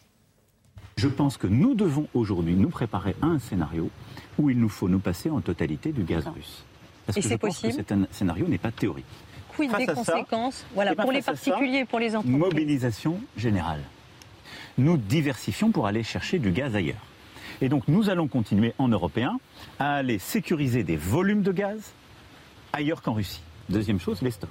Nous sommes en train de reconstituer nos stocks pour avoir à l'automne quasi à 100% de nos stocks. Nous y serons. Nous, Français, nous y serons. Ensuite, on doit rentrer collectivement dans une logique de sobriété. C'est-à-dire que nous devons nous préparer à cela. Ça veut dire quoi concrètement Eh bien, ça veut dire très les- Les concrètement. Français bien, ont envie vais- de savoir comment vous voulez que ça se traduise Ça veut dire que moi, je vais demander déjà dès à présent aux administrations publiques, euh, à euh, nos grands groupes, à toutes celles et ceux qui peuvent, de préparer un plan, là, cet été, cet été, pour qu'on puisse se mettre en situation de consommer moins. Patrick Caram, euh, il n'y a pas une, euh, comment dire, une euh, contradiction entre le fait de dire on va reconstituer nos stocks de manière à, parvenir à 100% et nous préparer dans le même temps à ce qui s'appelle, donc ce qu'il appelle pudiquement, hein, d'une certaine manière, le plan de sobriété qui va s'apparenter à des délestages. Il a utilisé le terme un petit peu plus loin. Est-ce qu'il n'y a pas une contradiction quand même? Première remarque quand même, c'est qui est responsable de cette situation? On dit que la Russie utilise l'énergie comme arme de guerre. Mais enfin, c'est l'Europe qui voulait mettre l'économie russe à genoux. Aujourd'hui, c'est plutôt la nôtre qui souffre. Le rouble n'a jamais été aussi haut et les caisses de l'État russe ont été reconstituées. Donc ça n'a pas eu l'effet Première, escompté. première Oui. remarque. Deuxième remarque. Moi, je veux bien que, et c'est pas simplement le gaz, c'est aussi le pétrole. Oui. On supprime totalement tout courant. Et le gaz russe est moins cher. Il coûte moins à produire, il coûte moins à transporter parce qu'on a des oléoducs qui datent des années 60. Pour nous, c'était pour tout bénéfice et c'est pour ça qu'on a acheté le, le- le gaz russe. Mais chez qui on va s'approvisionner Euh, ben, en pétrole et en gaz? Et, chez qui on va passer? Ben, Vers des pays qui ne sont pas forcément nos amis, des pays qui pourraient nous faire du chantage. Prenez par exemple l'Azerbaïdjan, on va leur demander de remettre un peu au pot. Regardez les pays du Golfe qui vont financer les choses. Et ça va passer par où? Détroit d'Ormuz, avec l'Iran qui peut à un moment donné, parce qu'on fait aujourd'hui, on est engagé dans un bras de fer sur le nucléaire euh, iranien, ils peuvent un jour bloquer ce détroit d'Ormuz. Ça va passer par où? Par la Turquie. Ça vous rappelle pas que la Turquie nous a fait un, un- un bras de fer en nous envoyant des migrants, en exigeant des milliards, nous a rançonnés? Ça vous rappelle pas que la Turquie a aidé l'Azerbaïdjan à envahir le Haut-Karabakh et à mettre à genoux le Haut-Karabakh? C'est notre ennemi. Je crains que ce soit une solution pire que la, Sur le la plan rebelle. géostratégique, Et sur Ouais. le dernier point, il y a quand même un sujet. On va dire aux Français, bah, vous allez devoir vous serrer la ceinture, on va faire de la sobriété, on va même fermer les, les, les- les lumières publiques et on va voir ça. Alors c'est comme si c'est du niveau du président, mais peu importe. Sobriété, je veux bien, mais qui qui a fermé les centrales nucléaires? Qui n'a pas engagé de vrais plans pour remettre le nucléaire au cœur du projet? Qui a cédé au, au mode du moment? C'est pas Emmanuel Macron. On va demander aux Français finalement de payer l'incurie de nos gouvernants. Pardon de vous le dire, moi je considère, et là je ne suis pas d'accord. représentant des Je- gouvernements. Je ne suis pas. Vous étiez le représentant de, Non, je ne de suis votre pas. candidate Valérie Je- je Pécresse qui est allée là-bas. 100%, elle a eu raison d'aller là-bas. Ah non, mais parce d'accord, qu'elle alors, témoigne, quel- elle témoigne, les choses, hein elle, tu- elle témoigne de Regardez soutien. la- elle regardez- témoigne de regardez soutien. Nelly, vous n'allez pas me regarder. Elle, elle témoigne de soutien humanitaire Ah. et, et c'est autre- je ne vous regardais pas, je regardais au-dessus de Ah. vous. Vous vous président adressez à lui, derrière vous le prenez quand même Elle- à- elle partie. Elle soutient, elle soutenait humanitairement la, la, euh, la comment dirais-je, l'Ukraine. Mais est-ce que soutenir l'Ukraine comme on le fait aujourd'hui, c'est de l'intérêt national de la France? C'est des questions qu'il faut qu'on remette Il y a là. de plus en Et j'ajoute un dernier point. questions. ma- Ah, non, mais vite, s'il vous plaît. Alors très rapidement, point. Emmanuel Macron, dès le début, ses efforts pour engager un dialogue avec la Russie, ne pas aller jusqu'au bout. Je les ai, je l'ai soutenu, je l'ai valorisé. Il était le seul Européen à le faire. Et c'est vrai qu'à cette époque-là, moi, j'étais totalement en soutien du Et donc, président ça de la n'a pas été République. pas été malheureusement, aujourd'hui, ben, il y a un glissement. Allez. et petit Mais- à petit, on est entraîné dans cette guerre. Mais justement, ce qu'il y a d'angoissant, c'est qu'on ne parle plus du tout de Poutine et de la relation avec lui. C'est très inquiétant. Alors, il y a les problèmes énergétiques sur lesquels vous êtes très compétent. Moi, je suis frappé de voir à quel point euh, on n'a plus la moindre espérance de pacification et d'une négociation opératoire avec Poutine. Et je regrette, là, nous avons notre spécialiste Pierre Lelouch qui a une pensée très inédite là-dessus et il le regrette si je peux Oui. faire appel à ce qu'il dit. Il est, re- il est revenu sur ce qu'il Il a pu dire par le passé d'ailleurs. Oui. Dominique Mais de Montvalon. Très inquiétant. Pour la, ré- pour la réponse. Et sur le plan de sobriété, personne n'a répondu sur le plan de sobriété. Est-ce est aux Français de. C'est bien ce que j'ai dit. On Oui, ferme mais les de- de- centrales de serrer nucléaires et on leur demande Ah de oui. serrer la ceinture. Oui, mais c'est bon, quand même. Les centrales nucléaires, le problème, c'est que même si on en remettait certaines. Non, mais si on euh, l'avait fait en Au retard, goût du jour, c'est trop tard. hein, il y a Si trop Emmanuel Macron, si on n'avait pas fermé Fessenheim, si on n'avait pas, si on avait relancé le programme nucléaire, on aurait pu avancer. Et si on avait D'accord, mais demandé, c'est derrière nous maintenant. alors vous savez quoi, il y a un autre sujet, c'est le prix de l'électricité qu'on oblige à, qu'on- qu'on- qui, qui- qui est vendu aujourd'hui. Ça n'est pas le prix de production de d'EDF, c'est le prix du gaz importé. Ce qui veut dire qu'on demande aux Français de surpayer le, le, le, le prix de l'énergie. Et c'est un vrai sujet aujourd'hui. Dominique, avons-nous fait des choix géostratégiques hasardeux qui pourraient nous conduire, comme il le dit, d'une certaine manière, à des choix géostratégiques encore plus hasardeux? Pas du tout comme ça que je vois les choses. Euh, je, je- je- je le dis en, en trois phrases. Il est tout à fait certain qu'on a sous-estimé complètement ce conflit russo-ukrainien, euh, les implications qu'il contenait et les conséquences qu'il pouvait avoir. Je me souviens d'une période relativement récente, y compris sur les plateaux de télévision, où à euh, 90%, c'était un concert de louanges devant le président ukrainien. Homme courageux, homme qui doit être défendu, homme qui a, qui a porté en quelque sorte le drapeau de son pays dans, des circonstances euh, où beaucoup d'autres auraient sombré. Mais qui néanmoins ne faisait l'objet d'aucune interrogation sur ce qu'il était, sur ce qu'il voulait, d'où il venait. Son pays, euh, je, pas trop en dire, j'ai depuis peu, je ne résumerai pas l'Ukraine à ça, mais j'ai remarqué quand même que depuis peu, tiens, on commence à s'intéresser au fait que c'est un pays qui est quand même, puisqu'elle est candidate à l'entrée de l'Europe, qui est quand même miné par euh, euh, une corruption endémique qui devra être réellement combattue. Ça ne, ça ne, ça, Ce sera sans doute un frein pour l'entrée dans oui, l'Union. de ça, ne veut pas dire qu'elle ne doit pas entrer dans l'Europe à, à des conditions qui nous mènent à quelques années devant, mais on- la première chose. La deuxième chose, je, je- je note, je, je vous rejoins, mais je le dis comme parce que je le pensais, nous n'étions pas très nombreux, mais Ben, quand, quand, quand Emmanuel Macron. tact. Quand Emmanuel Macron disait, qu'il- la formule vaut ce qu'elle vaut, mais qu'il ne fallait pas humilier euh, Poutine, euh, d'ailleurs, il a eu la formule a eu des bonheurs variables, puisque pas beaucoup de conséquences. Mais c'était au moins euh, l'idée qu'on ne pouvait pas se passer d'une forme de dialogue avec la, Russie, aujourd'hui dirigée par Poutine. J'entendais des considérations sur la maladie de Poutine, sur, son égarement mental, sur ceci, cela, etc.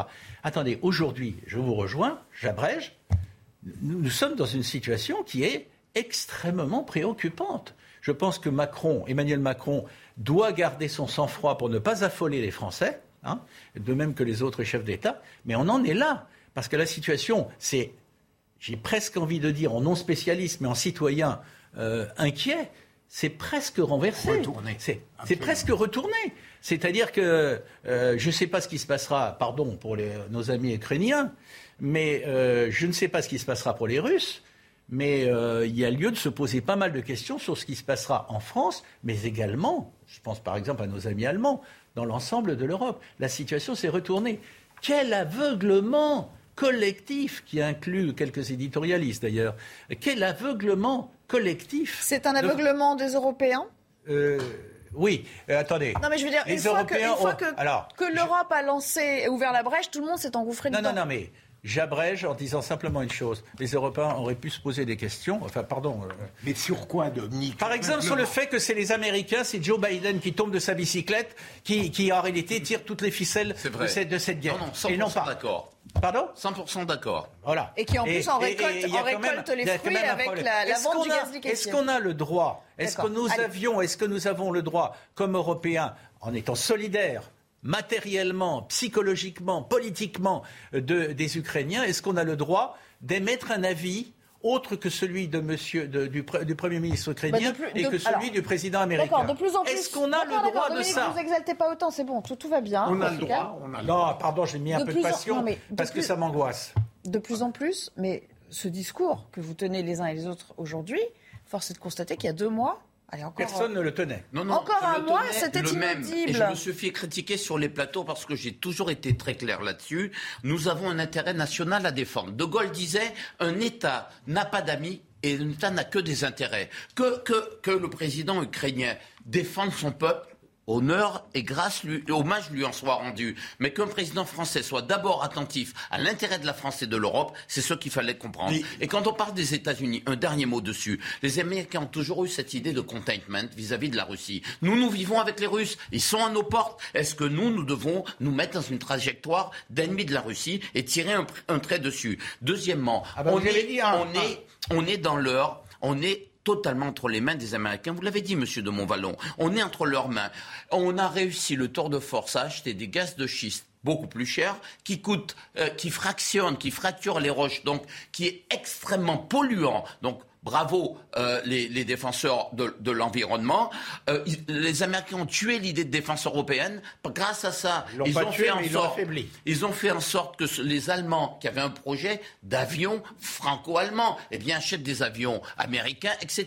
Aujourd'hui, nous sommes otages des Américains. Et le gaz liquéfié, effectivement, il va nous coûter assez cher. Philippe Bilger. Un peu de bon sens. Non, il a la parole pour Cher deux Philippe minutes, parce que Non, vraiment, vous lui avez je suis bouffé son temps. d'accord, Emmanuel Macron, au début, jouait un rôle impossible, puisqu'il était à la fois chargé de parler des sanctions et en même temps d'être une sorte de médiateur. Il faut constater qu'aujourd'hui, euh, c'est fini le rôle de médiation, et en ce sens-là, c'est très désespérant. Non pas que je sois poutinophile, mais à l'époque, j'étais agacé par ceux qui trouvaient toutes les indulgences pour Poutine, mais je, aujourd'hui, je me dis, il ne faut pas exagérer. Tout de même, on ne va pas traîner cette guerre en Ukraine pendant des années et euh, non, non plus tomber dans la sobriété énergétique, mais dans la pauvreté totale. Bon, un dernier La mot. seule non, solution s'il vous aujourd'hui, ce plaît, sont non, des vous plaît, négociations de s'il vous plaît, paix. Il faut qu'on tienne un petit peu les temps, parce que si, je, je sais, hein, mais on est, Mais on n'est pas dans notre salon, malheureusement. D'accord. Et surtout quand il dit le dernier mot. Juste pas- une question. Non, mais. Surtout, général, il y en a Le deux. dernier mot qui dure deux minutes.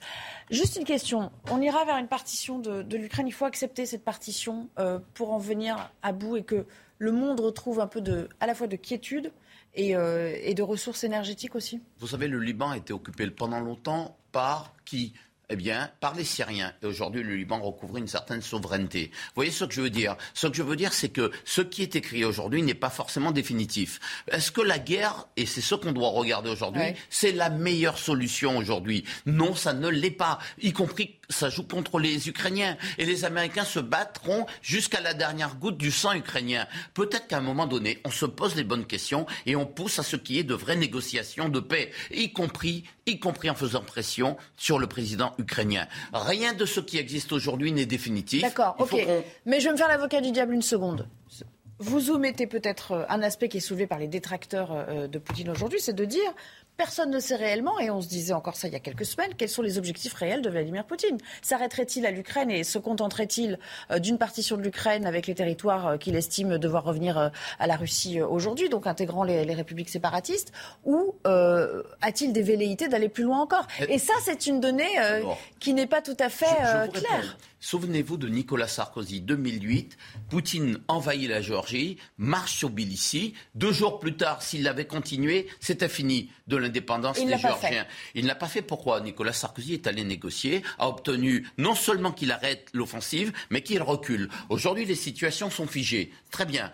Je veux dire, ce que je veux dire, c'est est-ce que tout ça vaut tous ces morts? Est-ce que dans 20, 30 ans, 40 ans, il n'y aurait pas une nouvelle donne géopolitique? Poutine n'est Mais pas c'était un éternel. Poutine d'il y a, pouvoir russe d'il y a peut 10, évoluer. 15 ans, Mais la qui ne s'était pas, qui Mais ne- la- qui la- n'estimait oui, pas mais- avoir subi l'affront des Occidentaux tel qu'il mais- estime le mais subir aujourd'hui. aujourd'hui, la- guerre joue en faveur de Poutine. Point barre. Il faut le reconnaître. Allez, Dominique, vous avez 10 secondes, si vous voulez, ou pas, comme vous voulez. Aujourd'hui, la guerre joue en faveur de Poutine. Voilà, bon, bah, donc d'accord. J'aurais pas dit mieux. Merci pour ces mots. On s'interrompt à nouveau et on revient pour parler. Ah bah tiens, on va parler de Jean-Luc Mélenchon. euh, qui euh, s'est exprimé depuis le Mexique sur la prestation télévisée d'Emmanuel Macron. Évidemment, il nous dira tout, Ah. le, tout le mal qu'il en a pensé. À tout à l'heure. De retour dans la belle équipe avec euh, une nouvelle équipe d'ailleurs qui va m'accompagner pour cette heure et demie. Juste après, le flash info signé Olivier de Carenfleck à nouveau. Bonjour Olivier.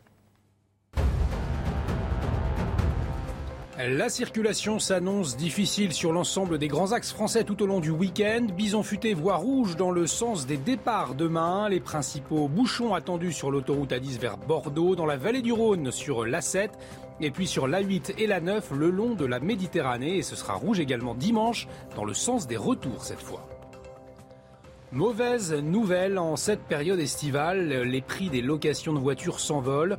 Louer un véhicule pendant une semaine vous coûtera deux fois plus cher qu'en 2020, une conséquence directe de la guerre en Ukraine avec notamment une pénurie de composants. Et puis un autoportrait de Vincent Van Gogh découvert au dos d'un autre tableau du peintre néerlandais par un musée écossais. Une découverte incroyable après une étude au rayon. Le musée réfléchit désormais pour savoir comment retirer la colle et séparer les deux œuvres sans les abîmer. De retour sur euh, le plateau euh, de la belle équipe avec Patricia Lémonière qui est de retour dans cette émission. Rebonjour, chère Patricia. Pierre Lelouch nous accompagne à nouveau ce vendredi. Bonjour Pierre. Et puis à vos côtés, on accueille Roger Carucci, premier euh, euh, vice-président du euh, Sénat. Merci euh, de nous faire euh, l'honneur d'être là. J'aimerais qu'on revienne évidemment dans les grandes lignes, on a déjà abordé la question énergétique, l'emploi, les retraites, euh, à propos de l'interview qu'a accordée euh, Emmanuel Macron à l'occasion du 14 juillet hier. J'aimerais qu'on écoute euh, les réactions que cet exercice du président de la République a suscité, à commencer par celle de Jean-Luc Mélenchon, quoiqu'à distance. Il n'a pas mâché ses mots. Écoutez. du Mexique où je me trouve en ce moment, juste avant d'être reçu par le président de la République de ce pays, j'ai écouté le discours du président Macron. Je suis frappé par la désinvolture avec laquelle il répond aux questions graves qui lui sont posées. Je suis frappé par son indifférence à la souffrance sociale qui se répand dans notre pays. Comment peut-il avoir comme unique message le jour de la fête nationale, qui est censé nous rapprocher tous dans l'amour de la patrie républicaine, comme unique discours, de nouveau, les inégalités, la violence sociale? Décidément, tout ce qui se dit et passe par euh, sa bouche est toujours comme une sorte de défi, euh, d'agression contre la masse des Françaises et des Français qui l'écoutent. Roger Carucci, bon évidemment il fustige Macron le, le libéral, hein, le Macron le chantre des réformes, les retraites, le plein emploi, tout ça c'est pas passé pour euh, Jean-Luc Mélenchon. Ah oui, ça c'est. c'est Il dit qu'en fait on rejette la faute sur les Français qui ne travailleraient pas assez, et c'est un petit peu ça son interprétation. Je ne suis pas tout à fait d'accord. Je peux être sévère sur ce qui a été dit ou pas par Emmanuel Macron hier. En arriver à dire que le président de la République rejette la faute sur les Français. Non. Après, que le président de la République mm, ne présente pas de solution, en tout cas de solution d'ouverture, de débat, de dialogue avec l'ensemble des forces politiques, y compris, si j'ai bien compris, avec la France insoumise, euh, c'est probable. Mais euh, je, je- je pense que euh, M. Mélenchon devrait se méfier des réactions que l'on fait de l'étranger, où en général on n'est pas euh, d'abord dans une situation facile par rapport à de la politique intérieure, et euh, on n'a peut-être pas forcément euh, l'approche immédiate de ce que peuvent ressentir les Français. Moi je pense que ce qui s'est dit hier, ce qu'a dit le président de la République, était insuffisant pour calmer les crispations ou les angoisses, insuffisant comme perspective, puisque pratiquement il n'a rien annoncé, à part le fait qu'il y aurait euh, au niveau énergétique à faire 10% de, de consommation de moins dans les deux années qui viennent. Mais enfin ça, c'est plus de l'incantation que de la réalité. Attendons les décisions. Alors c'est intéressant ce que vous dites, parce que vous dites c'est insuffisant, mais quand même beaucoup ont noté, y compris sur ce plateau euh, avant vous, qu'en en, utilisant le terme de compromis constructif, il tendait quand même nettement la main au, au LR. Est-ce que vous Oui, allez la saisir? c'est- un, pardon de, de le dire comme ça.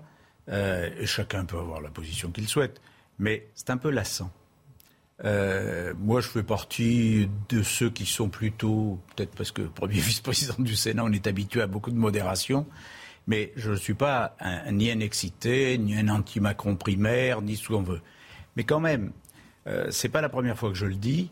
Déjà euh, au lendemain des législatives, lorsque le président de la République se tourne vers nous, il dit Venez à moi les petits enfants. Et quand on lui répond Attendez, euh, sur quel fondement Sur quelle priorité Sur quel texte? Et là, il n'y a plus rien. On dit, il nous dit euh, il faudrait faire une coalition. Pour faire quoi On ne sait pas. Donc, euh, si on veut un jour, si on veut un jour, euh, si on ne veut pas de dissolution, si on ne veut pas de blocage constitutionnel, si on veut un jour une majorité, il faut que cette majorité soit sur un programme précis. Pour le moment, le président annonce des éléments, le gouvernement annonce des éléments, et on nous dit votez ça. Non, si on veut une majorité différente, il faut la fonder sur l'élaboration d'un projet différent. Donc Patricia, désormais vous avez deux possibilités qui s'offrent à vous. Soit commenter ce qu'il vient de dire à propos de la main tendue au LR et au fait que finalement tout le monde a bien compris que euh, les euh, députés LR seraient un peu les faiseurs de loi hein, dans cette nouvelle législature. Soit sur l'intervention de Jean-Luc Mélenchon. Vous choisissez. Écoutez, je pense tout d'abord, on va vite euh, répondre euh, à l'intervention de Jean-Luc Mélenchon. Il était totalement attendu. C'est, on n'en attendait pas plus, pas moins. Il aurait pu être encore plus virulent, mais sur le fond, il répond à rien. Je veux dire, il- il- moi, ce que je regrette aujourd'hui, c'est qu'on a l'impression, enfin, les hommes politiques, il faut faire attention qu'ils ne soient pas dans le rôle caricatural qu'on attend d'eux. Il faut absolument, effectivement, qu'on est dans une nouvelle situation à l'Assemblée. Et donc, il faut tous qu'ils soient dans une nouvelle situation. C'est-à-dire qu'à la limite, le président, lui, il a l'impression que son programme, il est à prendre ou à laisser avec quelques petits amendements. Et, et l'opposition elle a l'impression qu'effectivement, il faut que le président n'ait plus pratiquement de programme et qu'on discute en commun de points de points de réforme. Euh, je pense qu'on on est dans un nouvel apprentissage des rôles et Jean-Luc Mélenchon, semble-t-il, pour répondre à votre première question, n'a pas du tout intégré. Ça vous étonne de Jean-Luc Mélenchon même Ah, est- franchement. Comme je vous ai dit, il est attendu. Il est attendu, il a répondu comme on l'attendait. Pierre Lelouch, un commentaire sur euh, cette prise de parole à distance. Est-ce que c'est vraiment gênant? Bah, je veux dire. Vous dites qu'ils ne sont pas les, les, les, les, Mélenchon les des Zapata. Français. Il était en France libre. 48 heures avant, quoi. Enfin, je veux dire, voilà, il n'est pas déconnecté non plus. Oh, j- J'adore le señor Mélenchon de Mexico. Un Zapata, mais, mais un Zapata euh, euh, prudent, qui, qui est pas. euh, on aurait pu imaginer des envolées plus, plus fortes. Il a dit oui. tout ce qui sort de la oui. bouche de Macron est une violence sociale. C'était un peu, sur- il survolait un peu, Le quoi. président, ouais. le président mexicain va apprécier. Non, de- je le trouve. D'habitude, quand il est bolivarien, il est plus, il est plus viril. Là, je l'ai trouvé très en douceur avant ce rendez-vous présidentiel. Euh, quant, à, quant à Macron, il n'a toujours pas compris qu'il avait perdu les élections quoi, législatives et qu'il n'a pas de majorité. Donc il continue à dire je vais faire ci, je vais faire ça cet été, faire ci, je vais faire le Conseil de la Résistance. Mais est-ce qu'il- n'est pas en train stratégiquement- La refondation, parce enfin, que la refondation, le, Oui. le remake. Et, et- et je, voilà. Et simplement, il, il va falloir que ces textes soient votés, qu'ils soient écrits convenablement. pas Toujours le Ça, cas, c'est toujours important. qui n'arrivent pas à la dernière minute parce que, évidemment, les députés, cette fois-ci, vont les bloquer. Euh, Il y a plein de façons de bloquer un texte. Donc il faut qu'il soit bien préparé, qu'il ait été négocié en amont, qu'il soit pas fusillé en des commission. commissions, ouais. Et ensuite, qu'il arrive dans un état pas trop mauvais en séance publique avec un accord qui permette de passer.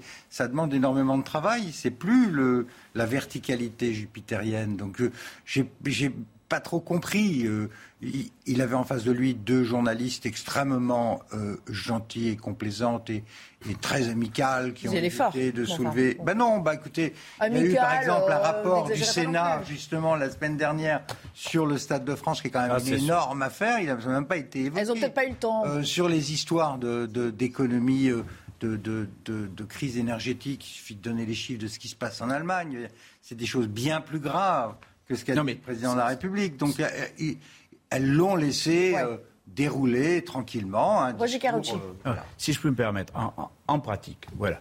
Euh, le président de la République a gagné l'élection présidentielle, 58,5, personne ne conteste. Il est Si, le président de la. République. Oui, enfin bon. Non, mais d'accord. Non, mais après, on peut analyser est-ce qu'il a gagné parce que les gens ne voulaient pas de Marine Le Pen, après avoir dit que les gens ne voulaient pas de Mélenchon. Enfin bon, d'accord, enfin, il a gagné. Il a Très gagné bien. au premier tour, Il a comme il gagné, dit il a gagné à 58,5, incontestable. c'est pas contestable. En revanche, il a, entre guillemets, perdu les législatives. Personne ne les a vraiment gagnées, puisqu'il n'y a pas de majorité alternative. Mais à partir de là, il y a le discours du- de la Première ministre, voire dans certains cas du président, qui dit, bah, comme il n'y a pas de majorité absolue, on part d'un autre principe, on va élaborer les textes en commun plutôt que de vous donner un texte à prendre ou à laisser. C'était plutôt la bonne initiative, c'est-à-dire de dire bon, voilà, on va arriver, puis on va faire les textes en commun. Sauf que la seule chose qu'on voit pour le moment, c'est des textes faits par le gouvernement, on vous les envoie. Et on vous dit, au fait, est-ce que vous voulez les amender ou vous les prenez tels quels Et quand on dit, attendez, si Pour on vous, c'est la- pas votre conception du compromis, quoi. mais non, si on veut de la coproduction Ouais. législative, Mmh. Il va falloir y il aller faut que vraiment. les textes soient en amont, faits ensemble. Allez, un dernier mot, si vous voulez, puis après on écoutera une autre réaction. Ah tiens, Sébastien Chenu. Ah, Écoutons une autre réaction. compliqué hein, pour vous, je sais pas. Bon. non. Écoutons une autre réaction. Pardon? Écoutons une autre réaction. Ah bah oui. Sébastien Chenu, hein, pour Voilà. euh, le Rassemblement national, qui dit, ah, va encore plus loin que Jean-Luc Mélenchon, pour le coup, et qui dit, bah, il nous balade sur toutes ces questions. Il nous balade. Pourquoi? Parce que le gaz, euh, notamment si la Russie cesse de nous approvisionner en gaz, ce n'est pas fondamentalement grave puisque nous, nous ne sommes pas dépendants du gaz russe. Nous nous approvisionnons ailleurs, notamment en Norvège, les stocks sont importants. Donc en réalité, ceux qui s'approvisionnent en gaz russe, ce sont en particulier les Allemands. Mais comme le prix des énergies, de l'électricité, il est indexé sur le prix du gaz, il faudrait sortir du marché européen de l'énergie. A- Voilà, là on est passé, repassé, si on, si on veut aller à l'énergie. Est-ce qu'il nous balade, comme le dit euh, Sébastien Chenu Euh, enfin, moi, je sais pas. Enfin, je ne vais pas juger sur le mot balader. Le mot a balader, beaucoup est un parlé hier de c'est un très beau, c'est un mot euh, politique, voilà, etc. Ce qui est intéressant, c'est que dans cette, dans cette prestation, il, il a énormément déroulé, comme vous le dites, sur, sur l'énergie. Euh, il va falloir qu'on se prépare, ça va être dramatique, on va avoir 10%, j'ai- on va élaborer un plan. Enfin, il y avait toute une mise en scène et tout un déroulé dramatique euh, dramatisant euh, la situation et on le retrouvait un peu dans le rôle de chef de guerre face à la guerre qui se- qui s'annonçait, qui était la guerre énergétique. Et, moi, ça m'a fait penser à, à ce rôle qu'il adore, effectivement, enfin, dans lequel il excelle, de se présenter contre comme l'homme qui va euh, nous sauver face à un péril euh, éminent. Alors effectivement, on a bien un, problème énergétique grave, mais il y a plusieurs façons de le traiter. Soit on s'y met tout de suite, un peu à l'allemande, et on, fait, on commence déjà à mettre en place les plans, etc. Soit on, s'élève dans le rôle de grand défenseur euh, du, citoyen français face à la crise énergétique, et sans pour autant faire beaucoup de choses. Deux remarques peut-être euh, sur euh, le nucléaire. On a, on a vraiment raté le tournant euh, sur, Ah, ça, euh, ça, ça, ça, sur le nucléaire. La preuve qu'on On a, raté- laissé ça en jachère Ah, bah, euh, on- on n'a pour pas- se conformer aux volontés écologistes. Pas seulement depuis ce quinquennat, mais Depuis dix ans, euh, on a laissé un peu tomber le nucléaire. Le résultat, c'est que vous avez vu qu'aujourd'hui, aujourd'hui, on vient de demander, enfin pas, le, pas nous, EDF, vient de demander des dérogations pour trois centrales nucléaires qui devaient être fermées, qui sont fermées, et on demande la réouverture immédiate pour compenser. Comme par hasard, il y a 15 jours, c'était impossible de réouvrir les centrales nucléaires. Aujourd'hui, il y a trois centrales nucléaires qui vont réouvrir. Bon, euh, pareil pour Fessenheim, qui avait été fermé, on On réouvre. espère avec toutes les garanties nécessaires. Non, l'on mais espère. je pense que oui, il n'y a pas de folie en la matière. Mais euh, moi, ce que je trouve hallucinant, c'est que il y a même pas deux mois, devant la commission des finances euh, du Sénat comme devant d'autres commissions, les ministres du gouvernement sont venus nous expliquer de ne pas nous inquiéter, y compris s'il y avait une coupure complète du gaz russe, parce que la France était en train de négocier avec l'Algérie, avec le Qatar, avec d'autres pays, pour Et faire en sorte, avec les États-Unis, pour remplir nos réserves, qui étaient remplies, semble-t-il, à 40% il y a deux mois, à 65% aujourd'hui, et qu'on espère remplir à 90% Il nous parle même de- fin il a même parlé de 100%. pour Bon, bah alors si on est à 100% fin septembre, évitons les dramatisations, Pierre même Lelouch. si en parallèle, il faut Euh, prendre des mesures. Est-ce qu'on paie aujourd'hui pour des choix malheureux et à tous les niveaux? Sur le nucléaire, certainement. Et ce sont des choix qui n'ont pas été faits, non pas depuis 10 ans ou 15 ans, mais presque depuis un quart de siècle. Puisqu'on n'a pas renouvelé notre stock de centrales. Il y a eu des erreurs industrielles qui ont été faites. On a abandonné des, des centrales à 1300 MW qui marchaient très bien, qu'on avait francisées. pour euh, se lancer dans des, dans des trucs euh, très compliqués du style euh, surgénérateur, puis EPR, qu'on ne sait pas faire. Les seuls qui ont construit EPR pas aujourd'hui et qui fonctionnent, c'est en Chine. Et encore Euh, non, ils ont- en Chine, ils fonctionnent. Euh, là où ça ne marche pas du tout, euh, c'est chez nous, c'est en Finlande. Et là, on a. Et puis alors, ce qui est très très ennuyeux, c'est que euh, on n'a pas non plus maintenu. Non, non seulement on n'a pas lancé de nouvelles centrales, mais on, on a économisé de l'argent en ne maintenant pas les centrales.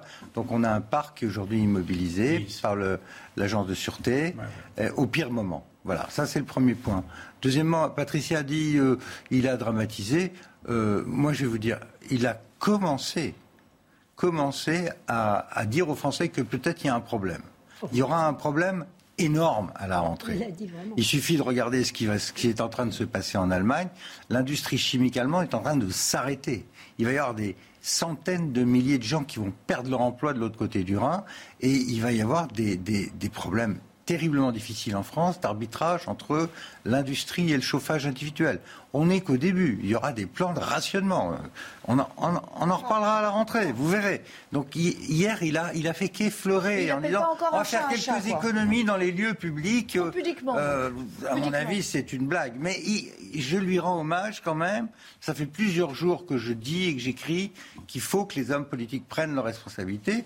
Pour l'instant, vous avez noté que ce sont les patrons des industries euh, de l'énergie qui l'ont fait. Vous avez eu le patronat français qui, commence à s'inquiéter, qui a fait une lettre ouverte avec le patronat italien, parce que eux, ils savent que euh, sans énergie, ça s'arrête. Et, et donc, il y aura des problèmes sociaux considérables. Donc, on- Macron, hier, a commencé à dire les choses aux Français, à mon avis, pas assez fort. Euh, après, sur euh, il nous balade ou pas, le- la question, la question sous-jacente, c'est est-ce que ça va être du national ou de l'européen? Macron a fait allusion hier qu'il faudrait probablement partager. Mais attendez, dans une situation de pénurie, ça va être très compliqué de partager. Je suis même pas sûr que les Américains, les Américains, vous verrez, seront les premiers à, à mettre des, des embargos sur la nourriture, sur le gaz, euh, dès la rentrée, parce qu'ils ont les midterms, les élections de novembre, qui vont mal passer pour, euh, pour Biden. Donc vous allez avoir des réflexes protectionnistes partout, y compris à l'intérieur même de l'Europe. C'est peut-être pas le Et moment donc de ce sera un énorme, euh, ce sera un Donc énorme il va y avoir des sursauts nation- Ce que je dis, nationalistes. ce que je dis, c'est qu'on est dans une période vraiment très très difficile. Oui. Le président doit piloter y a ça, une mais dans un petite- pire moment. Il y a une petite marge quand même, c'est que euh, début juillet, euh, on avait 29 réacteurs fermés sur 56.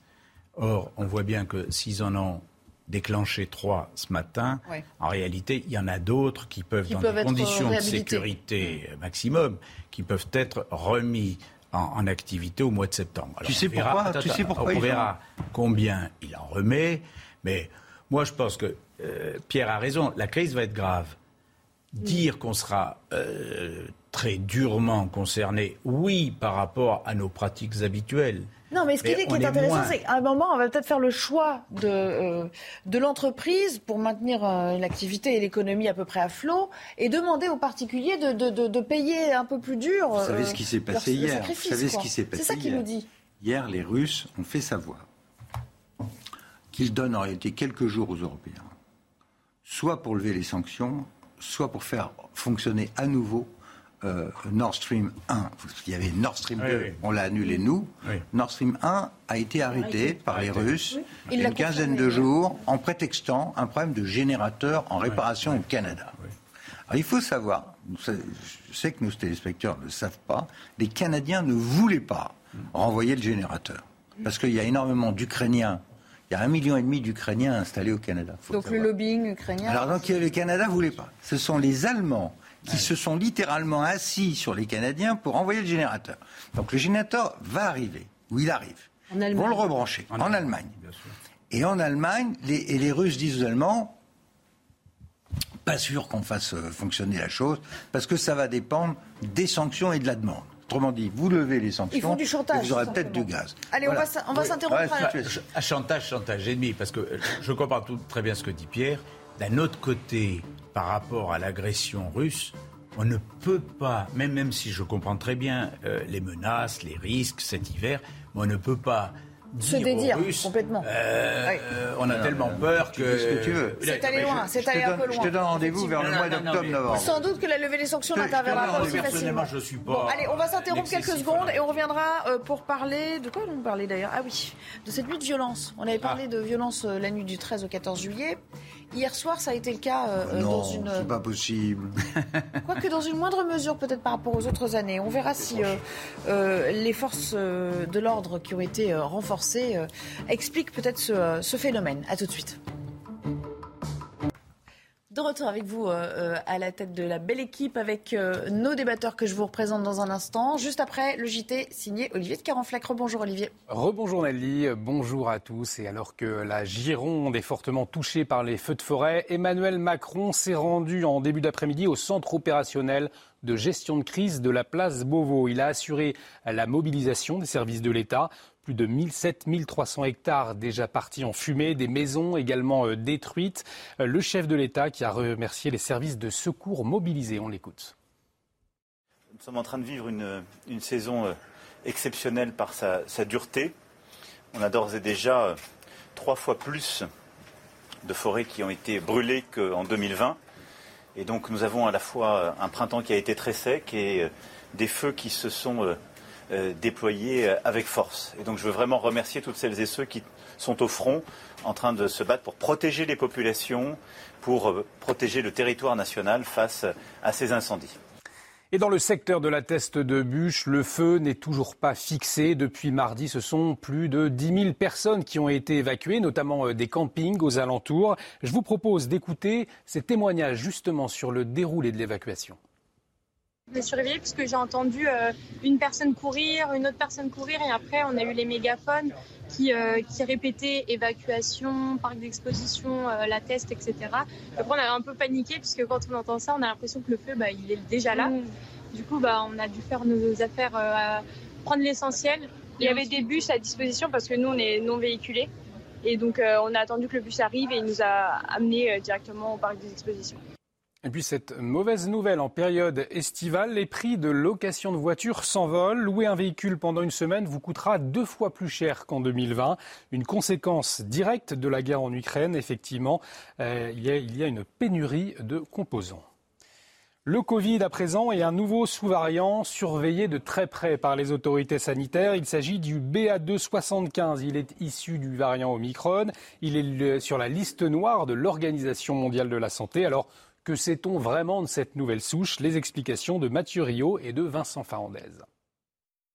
D'abord apparu en Inde, le sous-variant BA275 ou Centaure s'est propagé à une dizaine d'autres pays, dont les États-Unis, le Royaume-Uni, l'Allemagne et l'Australie. Les Pays-Bas ont annoncé avoir détecté le premier cas de ce variant. L'Institut national de la santé publique néerlandais le surveille de près, et pour cause, il est potentiellement plus résistant au vaccin. Le BA275 semble avoir des mutations spécifiques mineures qui lui permettent d'échapper plus facilement à l'immunité construite contre le coronavirus. En cause, certaines mutations liées à la protéine de surface Spike, facilitant sa propagation. Selon l'Organisation mondiale de la santé, il est encore trop tôt pour savoir dans quelle mesure la souche peut échapper à l'immunité, faute de séquences suffisantes à analyser. Mais sa dangerosité potentielle inquiète les spécialistes en vue des mois à venir. Le virus continue d'évoluer. On assiste à une sélection naturelle des variants les plus transmissibles et les plus capables de contourner l'immunité. Les mutations détectées laissent penser qu'il est candidat pour alimenter une nouvelle vague à l'automne. Depuis plusieurs mois, les laboratoires planchent sur le développement de plusieurs vaccins adaptés aux mutations du variant Omicron. Et cette belle histoire pour conclure ce journal, un autoportrait de Vincent Van Gogh, vieux de plus d'un siècle, a été découvert au dos d'un autre tableau du peintre néerlandais par un musée écossais. Une découverte incroyablement rare qui sera partagée avec le public dès la fin du mois. Les précisions de Clémence Barbier. Ici, nous avons le portrait d'une paysanne de Van Gogh. Et au verso, caché par une feuille de carton, nous avons ce que nous imaginions être un autoportrait d'un artiste inconnu jusqu'à présent. Le visage de cet homme n'est autre que celui de Vincent Van Gogh. Le portrait, peint en 1885, a été passé au rayon X par les équipes de la Galerie nationale d'Écosse à Édimbourg. Lorsque nous avons vu le rayon X pour la première fois, nous étions bien sûr très excités et absolument ravis. Une autre petite pépite qui nous rapproche un peu plus de cet artiste incroyable à un stade très précoce de sa carrière. Van Gogh avait pour habitude de réutiliser des toiles afin d'économiser de l'argent, surtout au début de sa carrière. Je pense que c'est vraiment une découverte significative. Ce n'est pas tous les jours que l'on découvre un autoportrait de Van Gogh au dos d'un tableau qui est accroché dans les galeries depuis longtemps. Le musée comptait auparavant seulement trois œuvres du peintre. Cette découverte exceptionnelle sera partagée avec le public dès la fin du mois. Allez, place au débat euh, maintenant avec euh, Nelly Delac et une très belle équipe euh, autour de vous. Olivier de Kerenfleck et donc Van Gogh avait encore ses deux oreilles à l'époque. On Eh imagine, parce qu'ils ont dit au début de sa carrière. Allez, plus sérieusement, revenons à, à nos moutons et revenons peut-être. on l'a vu, de Roger Carucci, dans, ce, dans le JT d'Olivier de Carenfleck, on a parlé des voitures de location dont les prix s'envolent. Euh, ça nous amène peut-être à parler aussi euh, des euh, propositions, contre-propositions faites par les députés LR en matière de pouvoir d'achat, notamment sur le prix de l'essence. Est-ce que vous êtes au Sénat au diapason de vos confrères députés LR concernant cette essence qui serait ramenée à 1,50 le litre? Pour vous, est-ce que c'est la bonne solution? C'est ce vers quoi il faut tendre aujourd'hui Si on était dans une situation de rêve au niveau des finances publiques, je vous dirais pourquoi pas.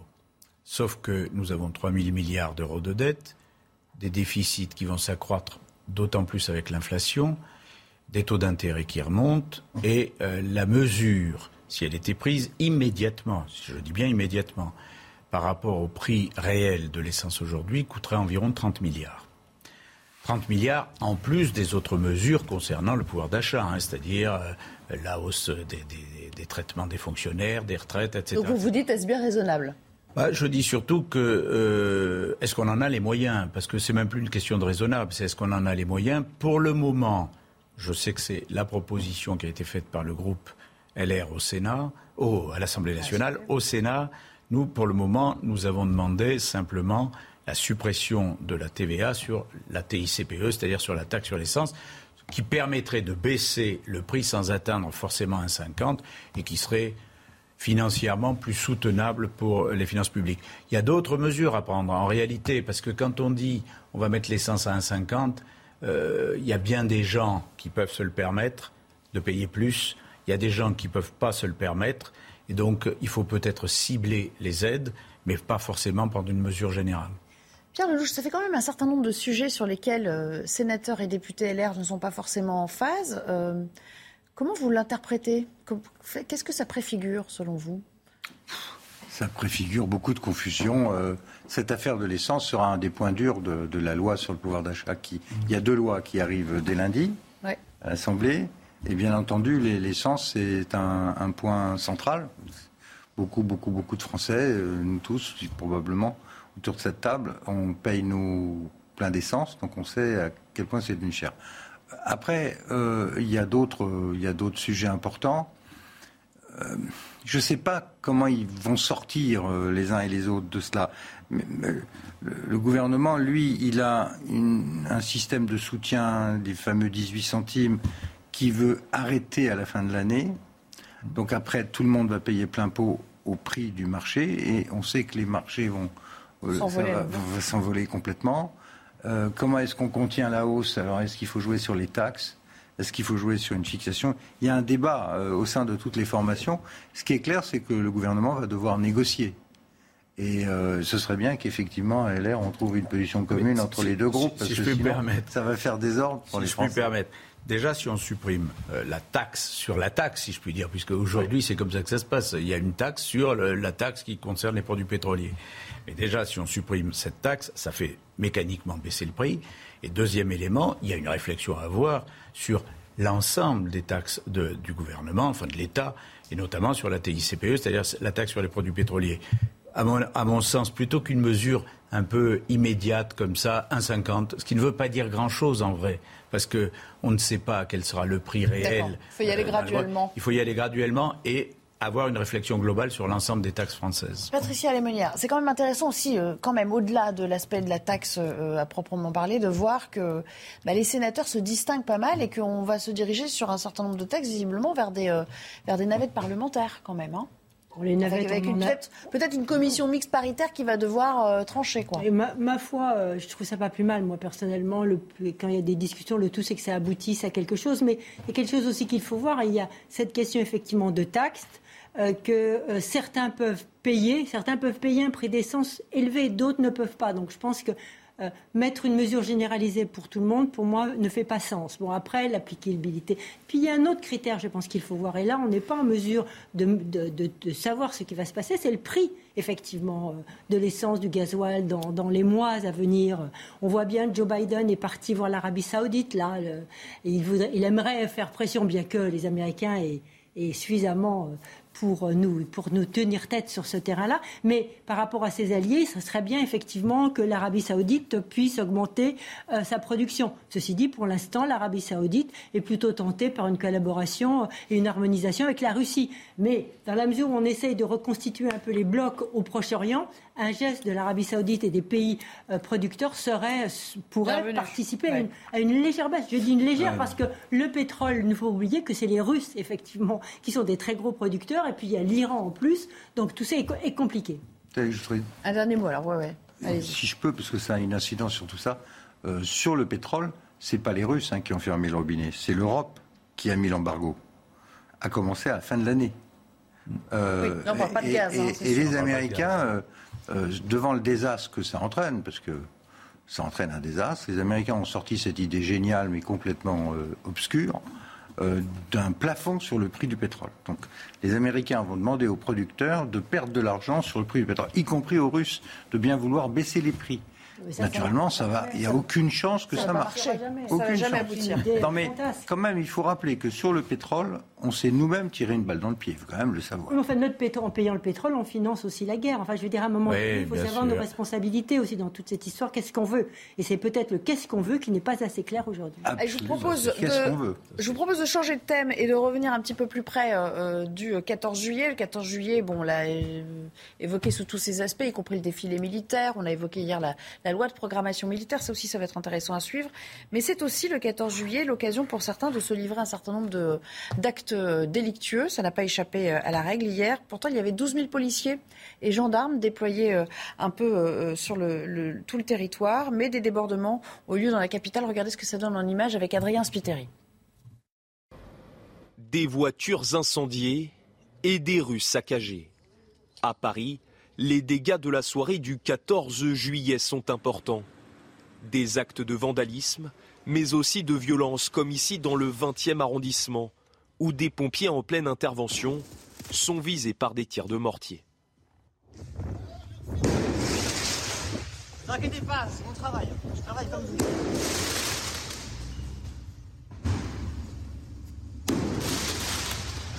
La veille déjà, un policier avait été blessé en région parisienne. Une soirée souvent propice au débordement. Cette année, 12 000 policiers, gendarmes et pompiers ont été mobilisés dans la capitale.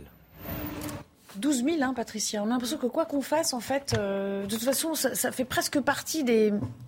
Je ne veux pas dire qu'il y a une forme de fatalisme, mais enfin, c'est presque entré dans le paysage et dans les- dans l'esprit des Français. Euh, Mais moi, des traditions comme le 31 décembre. euh, Moi, ce qui 14 m'intéresse là-dedans, c'est d'où viennent les mortiers. Qu'est-ce qui se passe? Il y a des mortiers à.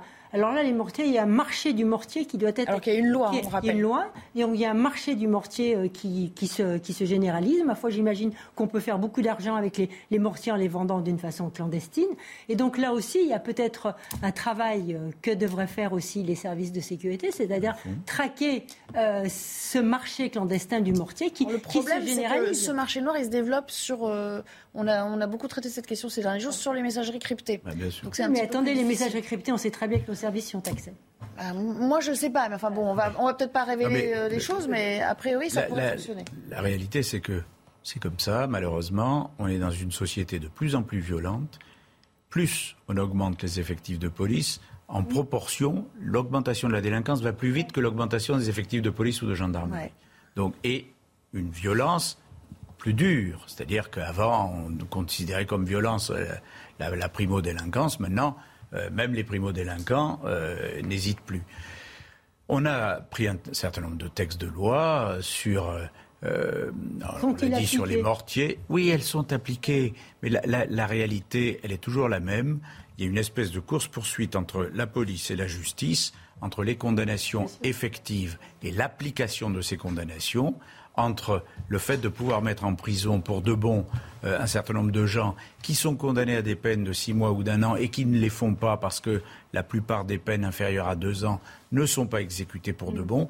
Donc la vérité, c'est qu'il faut construire des places de prison, il faut durcir les textes, notamment sur les agressions. On l'a déjà fait. Hein mais sur les agressions contre les pompiers, les policiers, les gendarmes, les médecins. Tout ce qui, représente l'autorité, mais oui, y compris les médecins, parce qu'en réalité maintenant, tous ceux qui, représentent quelque chose qui, de près ou de loin, ressemble à une autorité, est, de plus en plus attaqué, critiqué. Alors j'ai entendu le ministre de l'Intérieur dire que dorénavant, euh, tout étranger ayant commis un acte de délinquance sera expulsé. Attendons de voir, on l'a demandé ça depuis longtemps. Attendons de voir si ça suffit.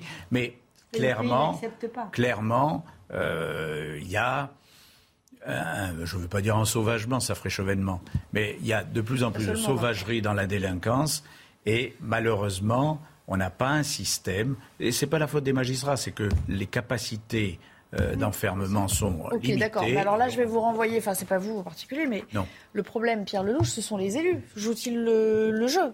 Les places de prison, euh, quand on dit construisez des prisons, les, les, élus, enfin les, collectivités euh, territoriales euh, n'en veulent pas. Donc euh, c'est le chien qui se mord la queue. Le diagnostic qui, a été, qui, vient d'être dressé par Roger Cauchy sur l'arsenal de choses qu'il faudrait faire, on, le connaît, mais c'est pas dire matin. On le connaît depuis des années et des années et des années. Sauf qu'il n'est pas mis en application, qu'il n'y a toujours pas assez de places de prison, que les gens qui devaient être expulsés ne sont pas expulsés, que le niveau d'éducation dans les quartiers dits difficiles qui exportent ces populations vous savez, euh, j'ai dit hier sur ce plateau, et je vais le redire hein, quand même, parce que faudra peut-être leur dire à ceux qui mettent le feu comme ça. Euh, c'est quelqu'un de, l'extrême gauche de l'époque, qui était le fils du chimiste Raspail, Benjamin Raspail, qui a perdu une jambe d'ailleurs pendant une algarade comme ça avec la police à l'époque. Il était très très à gauche. C'est lui qui a inventé cette fête nationale, qui est la fête de la Révolution française et de la réconciliation des Français. Quand une fête qui est notre fête nationale devient l'occasion euh, d'attaquer euh, les policiers, les pompiers, la société elle-même, c'est que ces gens-là ne se sentent pas en République française. Bon, à partir de là, ils n'aiment pas, ils s'en vont. Hein. Ou alors on réprime dur. Mais il faut arrêter de la litanie des. De la, pardon, hein, Roger, mais, le, constat que tu as je le partage. Euh, la justice, la police, les peines, la non-expulsion des gens, ça suffit. Il faut un choc d'autorité dans ce pays, il faut qu'enfin ça s'arrête.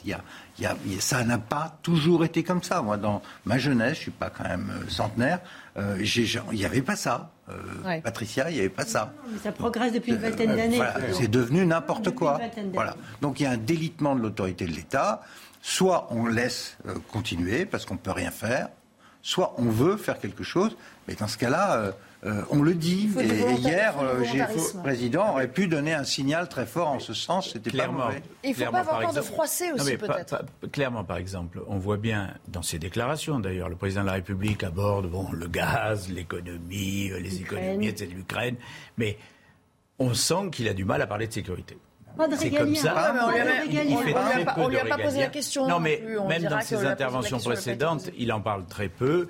Et quand il en parle, il est d'une extrême prudence. Alors, on a un ministre de l'Intérieur qui, lui, a des propos plus, plus solides, si je puis dire. Mais on sent bien qu'à l'intérieur du gouvernement, il n'y a pas d'unanimité. Moi, je me souviens d'un certain nombre de débats au Sénat sur la sécurité, où on sent que le ministre pouvait vouloir aller plus loin, et était retenu et n'acceptait pas les amendements parce que le gouvernement n'en Justement, on va parler d'un thème connexe et qui euh, concerne aussi euh, euh, le Sénat. Dans son rapport, vous le savez, sur les incidents survenus au Stade de France, ce Sénat auquel vous appartenez recommande de modifier la doctrine d'utilisation du, gaz lacrymogène, en déplorant que de simples supporters aient été touchés. Alors, qu'en pensent les forces de l'ordre? Regardez, reportage de Yann Effalé. Du gaz lacrymogène à profusion devant le Stade de France, à l'endroit où supporters et délinquants étaient massés. Les deux ont été indistinctement touchés, alors le Sénat recommande de modifier la doctrine d'emploi de ce gaz.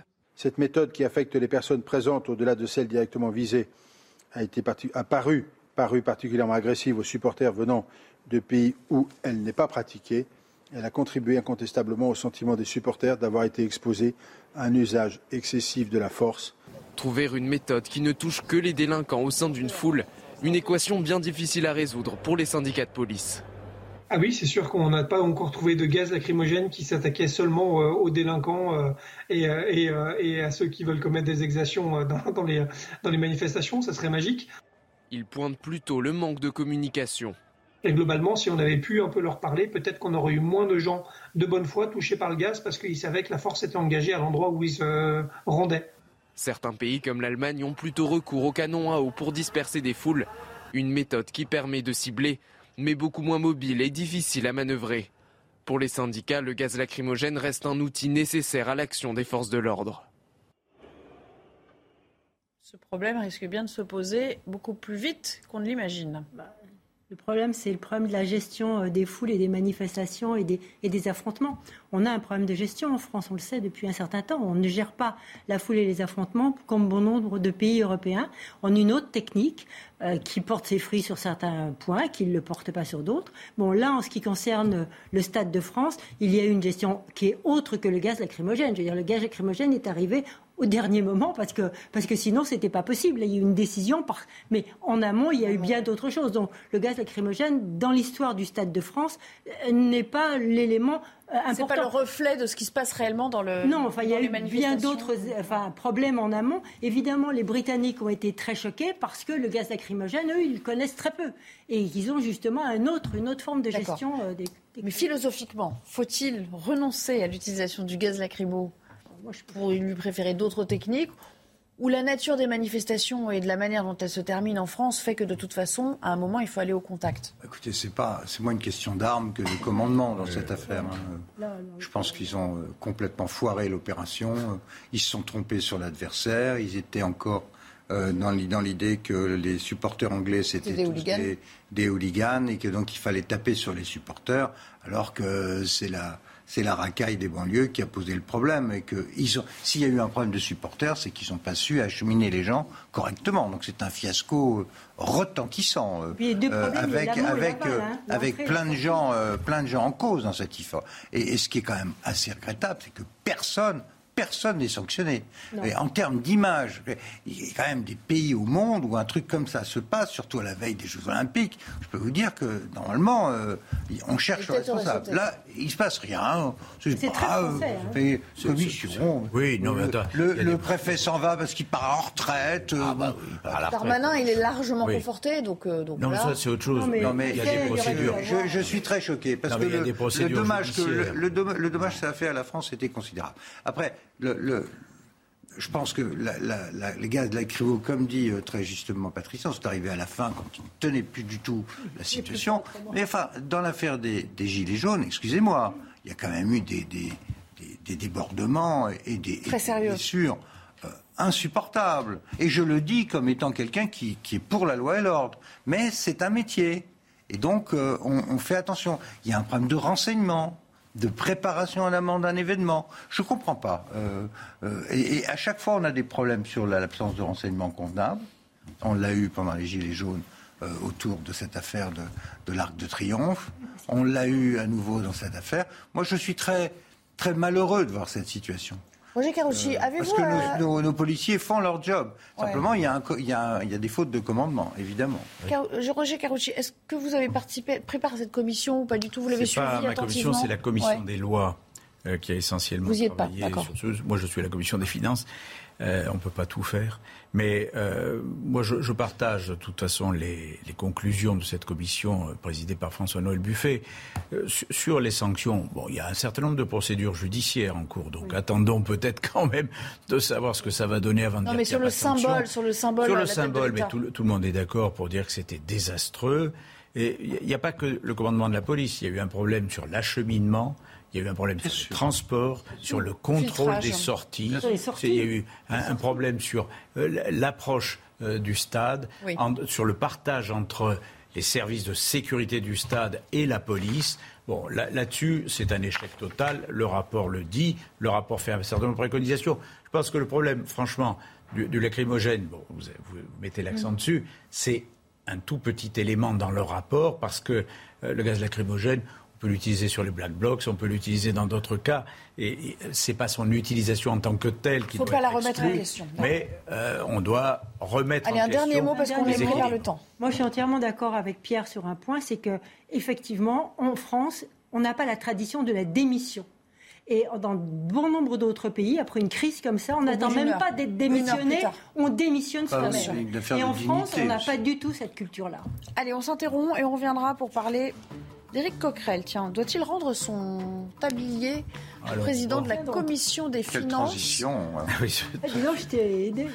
En tout cas, Là, écoutez, vous verrez qu'il y a une sorte de schisme au sein de, de la NUPS aujourd'hui parce que Sandrine Rousseau dit bah il devrait être un peu Oui, écarté euh, Oui, oui. temporairement. C'est une transition. Adrien Quatennens dit non, non, pas du tout. Il peut assumer son job jusqu'au bout. On s'interrompt et on revient pour en parler. Quelle transition Voilà, on est ensemble pour la dernière partie de la belle équipe, toujours en compagnie de Patricia Lémonière, Pierre Lelouch et Roger Carucci cet après-midi. On va parler d'Éric Coquerel, président de la commission des, finances, vous le savez, euh, à l'Assemblée, qui est visé désormais par euh, une enquête après la plainte d'une militante de gauche. Ce sera juste après le flash info d'Olivier de Carenfleck. Le ministre de la Santé en déplacement cet après-midi. Il s'est rendu au centre d'appel du numéro vert canicule de Romainville en Seine-Saint-Denis. Euh, François Braun qui appelle les Français à avoir les bons réflexes en cette période de canicule, alors que 16 départements sont, désormais placés en vigilance orange pour canicule. Près d'un tiers des vols de la branche française de Transavia annulés aujourd'hui et demain en cause une grève à l'appel d'un syndicat d'hôtesses et stewards. Ils réclament une hausse de salaire. Dimanche, un quart des vols sera également annulé. Et puis l'attaquante des Bleus, Marie-Antoinette Catoto, forfait pour le reste de l'Euro lors de la rencontre face à la Belgique hier soir. Elle est sortie sur blessure à la 14e minute. Une mauvaise nouvelle pour le staff et ses coéquipières alors que la France est déjà qualifiée pour les quarts de finale. Voilà, merci Olivier de Carenfleck. On se retrouve un petit peu plus tard pour un nouveau point sur euh, l'info. Donc, je le disais, Eric Coquerel visé par une enquête hein, euh, après une, une plainte déposée par euh, une militante de gauche, Sophie euh, Tissier. Le parquet de Paris a donc ouvert une enquête préliminaire pour agression et euh, harcèlement sexuel. Mais évidemment, ça fait Enfin, ça, ça suscite des commentaires dans l'ensemble de la classe politique, y compris à l'intérieur de cette coalition de la NUPS. Et Sandrine Rousseau a fait une déclaration pour le moins surprenante par rapport à ce qu'on pouvait attendre. Écoutez. Je pense qu'il ne peut pas présider la commission des finances, les séances de la commission des finances pendant l'enquête, ce qui permettrait d'avoir une enquête et euh, un déroulé de, l'enquête de police qui soit euh, complètement indépendante d'un rapport euh, de médiatique, etc. Donc oui, moi je pense qu'il faut qu'il se retire de la, de- enfin il ne faut pas qu'il préside les séances de la commission des finances le temps de l'enquête. Il conteste à 100% Et je, je lui ai dit, nous avons eu, oui, mais bien sûr qu'il conteste et c'est normal et, et il faut que la police fasse son enquête. Et à contrario, le député euh, LFI, Adrien Quatennens. Éric Coquerel, qu'est-ce qui lui est reproché? Il lui est reproché il y a huit ans euh, d'avoir euh, dans une boîte de nuit euh, sans doute dansé euh, euh, avec une personne qui a mal vécu cette danse, qui elle-même, qui elle-même a, a, même sur plusieurs plateaux, je crois même ici sur BFM TV, avait dit que précisément elle n'avait jamais euh, signalé cette soirée et ces faits parce que pour elle il y avait rien qui relevait de l'agression sexuelle. Elle a depuis changé d'avis.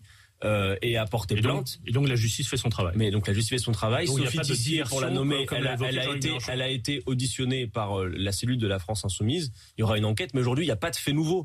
Et donc, et donc les faits n'ont strictement rien à voir. Et les faits, je le dis, ne justifient pas une mise en retrait. Éric Coquerel est président de la commission des finances. la- Il y fait un bon travail et il doit continuer ce travail. Et pour le reste, on doit en effet poursuivre les enquêtes et faire en sorte de lutter contre les violences sexuelles. On a coutume de dire que du côté de la NUPES, euh, il y a une offuscation à géométrie variable, Patricia Lémonière, mais là quand même, Sandrine Rousseau, elle, euh, elle, met un- elle fait un peu voler en éclats cette, euh, cette ligne directrice pour l'instant. Sandrine, que dit Sandrine Rousseau? Elle dit il ne peut pas présider, mais il peut en gros, grosso modo, assister aux réunions. Bon, il quitte son En poste. tout cas, elle dit il va pas rendre son tablier, quoi. De, pré- de président. Mais c'est quand même une évolution. Mais, mais- mais, euh, elle est logique avec elle-même, parce que si elle avait dit euh, euh, il n'y a rien vu son côté féministe et engagé, euh, effectivement, elle le perdait de sa crédibilité. Si vous voulez, chacun essaye de, maintenir sa crédibilité.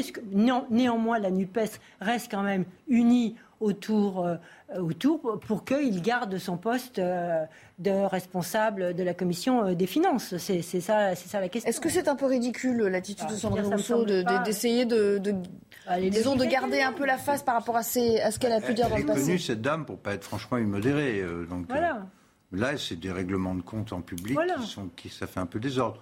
Euh, bon, moi, je trouve que euh, on commence à pousser le bouchon vraiment très très loin. S'il y a une agression sexuelle au sens où il y a des, des choses très contestables, du viol, des choses de ce genre, là, il n'y a pas photo. Là, on est dans une histoire de danse il y a huit ans. Bon, après, euh, qu'on veuille la peau de monsieur le président de la commission des finances, c'est une chose, mais je comprends pas très bien le raisonnement qui consiste à dire il se met en retrait en attendant euh, Mais c'est parce- l'enquête. C'est parce qu'elle est obligée d'aller au bout de sa logique de, de- de militante Euh, féministe, en Ah fait.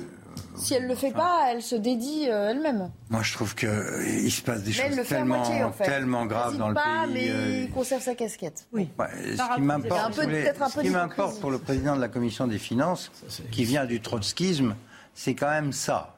C'est est-ce que quelqu'un qui vient du trotskisme est habilité à être président de la commission des finances dans un pays euh, libéral euh, Monsieur Macron, lui, il est pour Uber, Amazon et consorts, et on a un trotskiste à la présidence de la commission des finances. C'est c'est ça qui me pose problème. Après, ce qu'il a fait dans une boîte de nuit il y a huit ans. euh, euh, il s'arrange avec lui, sa conscience et la dame devant la justice. Moi, j'ai besoin. Oui.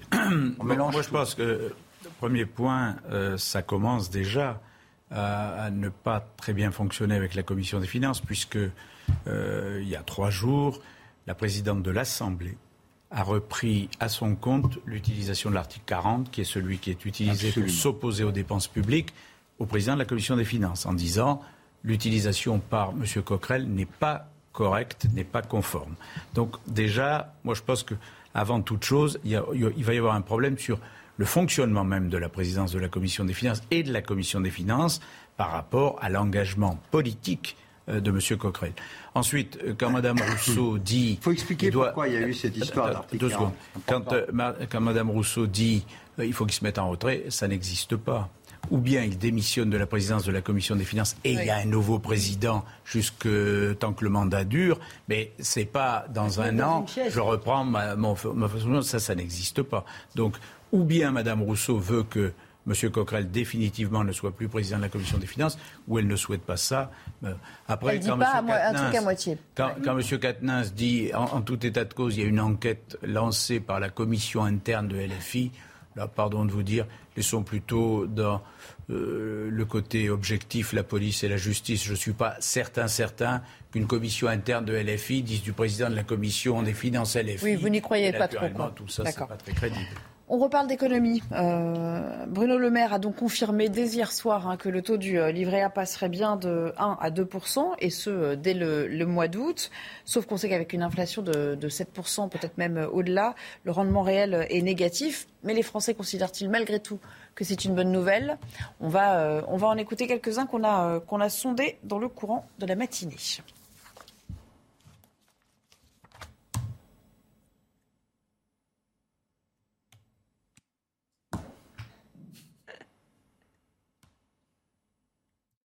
Suis assez surprise que pour une fois il y ait des augmentations et que ça aille dans notre sens, donc euh, c'est assez original. C'est une bonne surprise et c'est une bonne nouvelle. C'est peut-être pas grand chose, mais c'est énorme. Bon, des fois il faut mieux se contenter de, de peu. Je trouve que 2% c'est normal, c'est tout. Vous vous rendez pas compte que l'inflation va passer à 8% Alors on anticipe un petit peu, mais c'est rien du tout. C'est bien, c'est pour euh, les gens qui n'ont pas beaucoup d'argent qui déplacent. Si vous pouvez encore monter de 1 ou 2% c'est riche. Bon, Pierre Lelouch, les Français, ils ont quand même déjà largement puisé dans leur épargne. Est-ce que ça- tout ça va compenser? Est-ce que c'est une bonne nouvelle quand même pour vous? C'est le minimum syndical. Euh, on est tous euh, les, les moutons sacrificiels de ce qui est en train de se passer. hein. Ceux qui ont un petit peu d'argent à la banque voient leur argent euh, mangé par l'inflation. haute- Ça va être important quand même. Euh, 5, 6, 7 euh, Si vous avez un petit peu d'économie, en général, vous placez à la caisse d'épargne ou sur des, sur des plans d'épargne ça, ça, qui rapportent rien. Euh, voilà. Et, si les choses se passent mal, euh, les, couvertures bancaires risquent d'être euh, appelées. Donc, il faut, souhaiter que tout ça soit sous contrôle. Moi, je crains fort le, si vous voulez, le ralentissement de la croissance qui est déjà annoncé à Bruxelles hein, pour l'ensemble de la zone euro. C'est la moitié de ce qui est prévu pour l'an prochain. On est toujours en positif autour de 1,2, 1,3.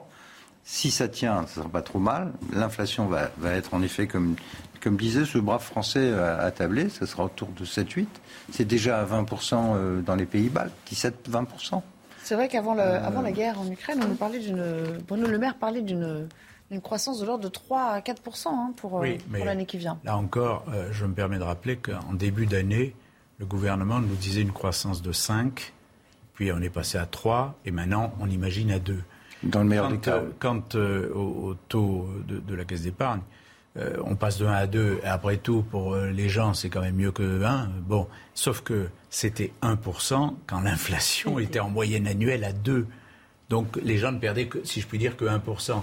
Quand vous êtes sur une moyenne annuelle à 6, et que vous êtes à 2, il y a, 4 points de différence. 5 points. Ah, oui, 5, points de différence. En réalité, euh, on ne parvient pas, parce que les caisses d'épargne ne tiendraient pas, on ne parvient pas à suivre l'inflation, ce qui veut dire que sur l'année, même s'il y a des hausses de salaire, même s'il y a des hausses de traitement et de retraite, sur l'année, le pouvoir d'achat des Français va baisser.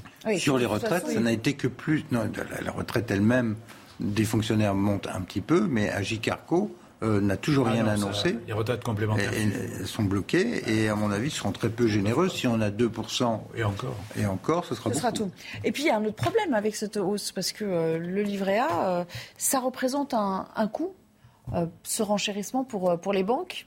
Oui. On se doute qu'elles vont le récupérer quelque part. Les banques sur d'autres produits. Les banques ont fait de très gros bénéfices précédemment, donc je pense que je ne vais pas, pour l'instant, m'inquiéter. Euh, sur l'avenir immédiat, j'ai envie de dire, en tout cas des banques. Il faut savoir qu'il y a deux choses quand on parle de l'épargne des Français. Il y a l'épargne des, des, classes euh, presque populaires, effectivement, qui sont sur ces, livrets, et eux ont besoin de cet argent pour leurs petits achats, pour leurs vacances, etc. Il y a aussi des livrets A qui ont énormément été gonflés par les classes moyennes presque supérieures, parce qu'effectivement, à un moment donné, c'était une façon, etc. Et là, il y a eu beaucoup d'argent qui s'est mis pendant tout le Covid sur ces livrets Bon, et là, les gens vont peut-être commencer à tirer sur les économies, sur leurs économies, mais avant, ces livrets étaient beaucoup moins gonflés. Et puis aussi, une troisième catégorie de, population dont on parle peu, c'est aussi les classes moyennes qui avaient mis de l'argent sur des assurances-vie, sur des, espèces de livrets euh, qui leur apportaient un petit peu.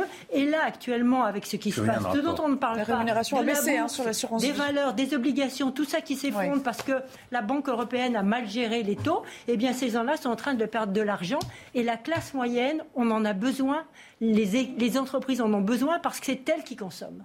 J'imagine que vous ne direz pas autre chose concernant la classe moyenne, euh, qui trinque aussi avec euh, le pouvoir d'achat. Dès l'année dernière, ah, mais, ça ne rapporte rien, quasiment plus rien. C'est rien. du 1%. mais là, pas, si vous allez voir. Là, là, les gens perdent, des, perdent de l'argent beaucoup. parce que les obligations au niveau européen, ça s'écroule.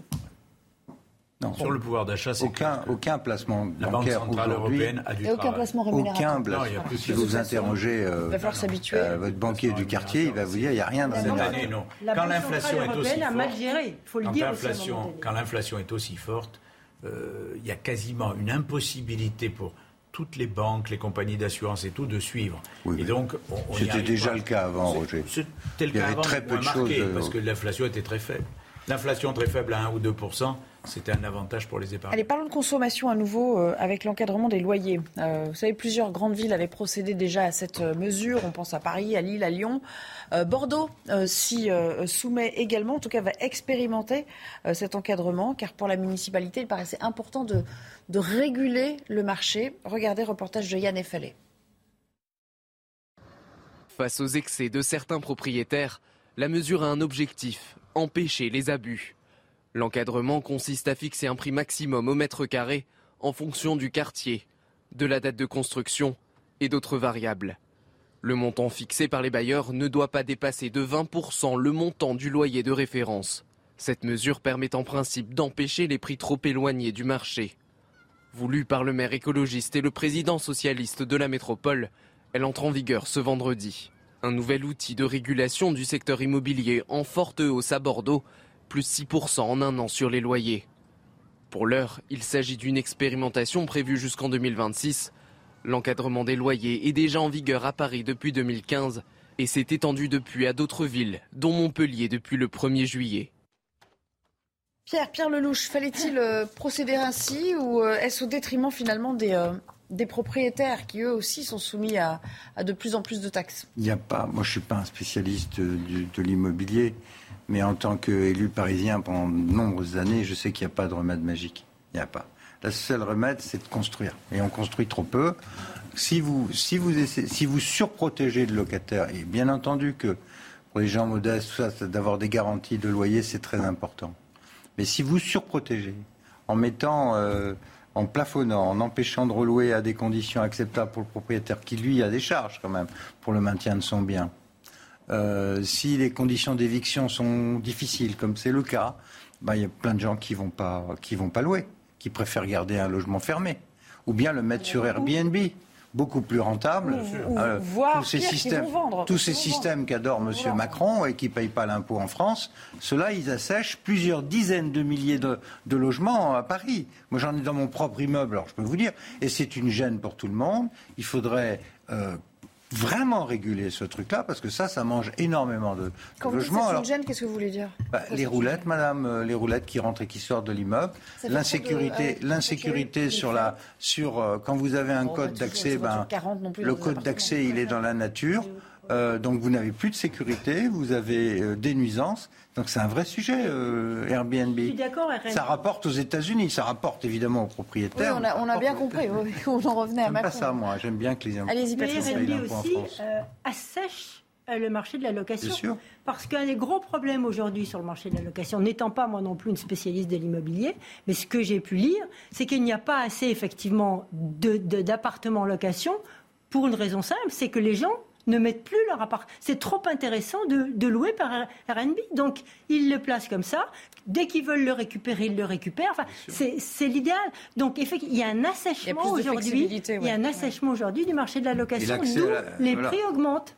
Et l'accès à la propriété reste. Mais là, il paraissait, il paraissait utile dans le contexte, vous l'aurez compris, de pouvoir d'achat limité, de procéder à ce, bah, à ce plafonnement. Ce ne sera peut-être pas éternellement. Sauf si vous avez une raréfaction euh, du marché. Bah le problème, c'est que la ce genre de mesures, ce sont des mesures immédiates qui peuvent évidemment satisfaire les locataires, ce qui est bien normal. Euh, ils ont déjà des pertes de pouvoir d'achat. Si en plus on leur dit que leur loyer augmente de 5 ou 6% c'est insupportable.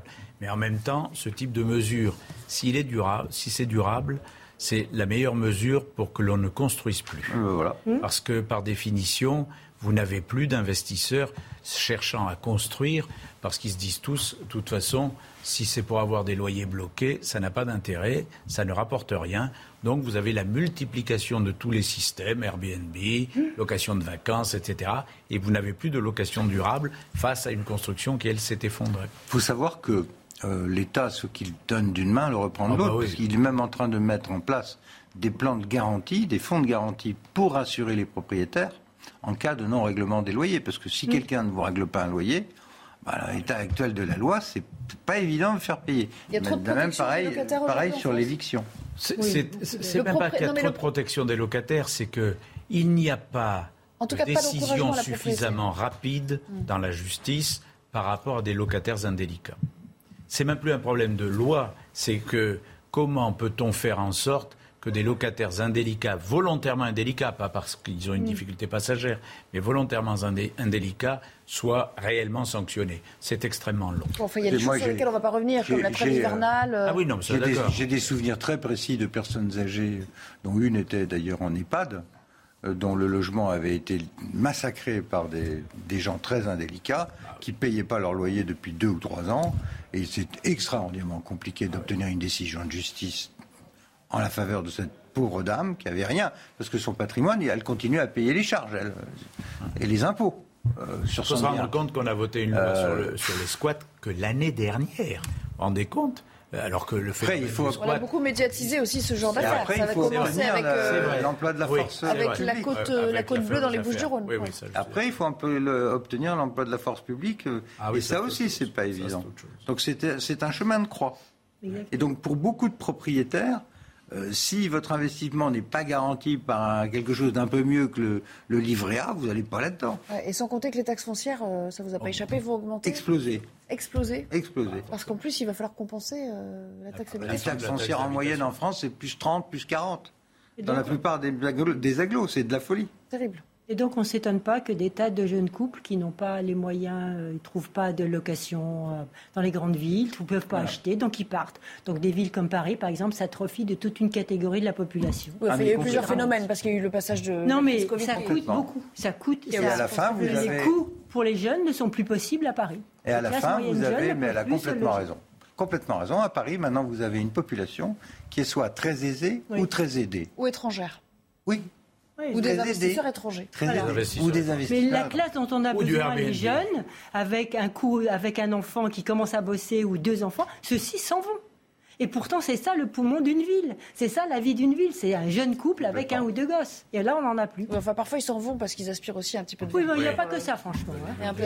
Beaucoup tous les- du niveau de la vie. Il y a quand même plusieurs paramètres à prendre en compte aussi. Mais bon, en tout cas, c'était très éclairant. Merci à tous les trois d'avoir participé à, cette, euh, à ce débat et à cette dernière conversation sur euh, les loyers et l'accès à la propriété. Dans un instant, c'est Patrice Boisfer que vous retrouverez euh, pour le début de Punchline. Il sera question évidemment de ces incendies et de la visite d'Emmanuel Macron à la place Beauvau, à cette cellule de crise pour évaluer l'ampleur des dégâts. Euh, quant à moi, je vous souhaite une excellente soirée, excellent euh, week-end et excellent fin de saison. On se retrouve à la rentrée, quelques vacances et on se reverra sur ce plateau. À bientôt. À bientôt.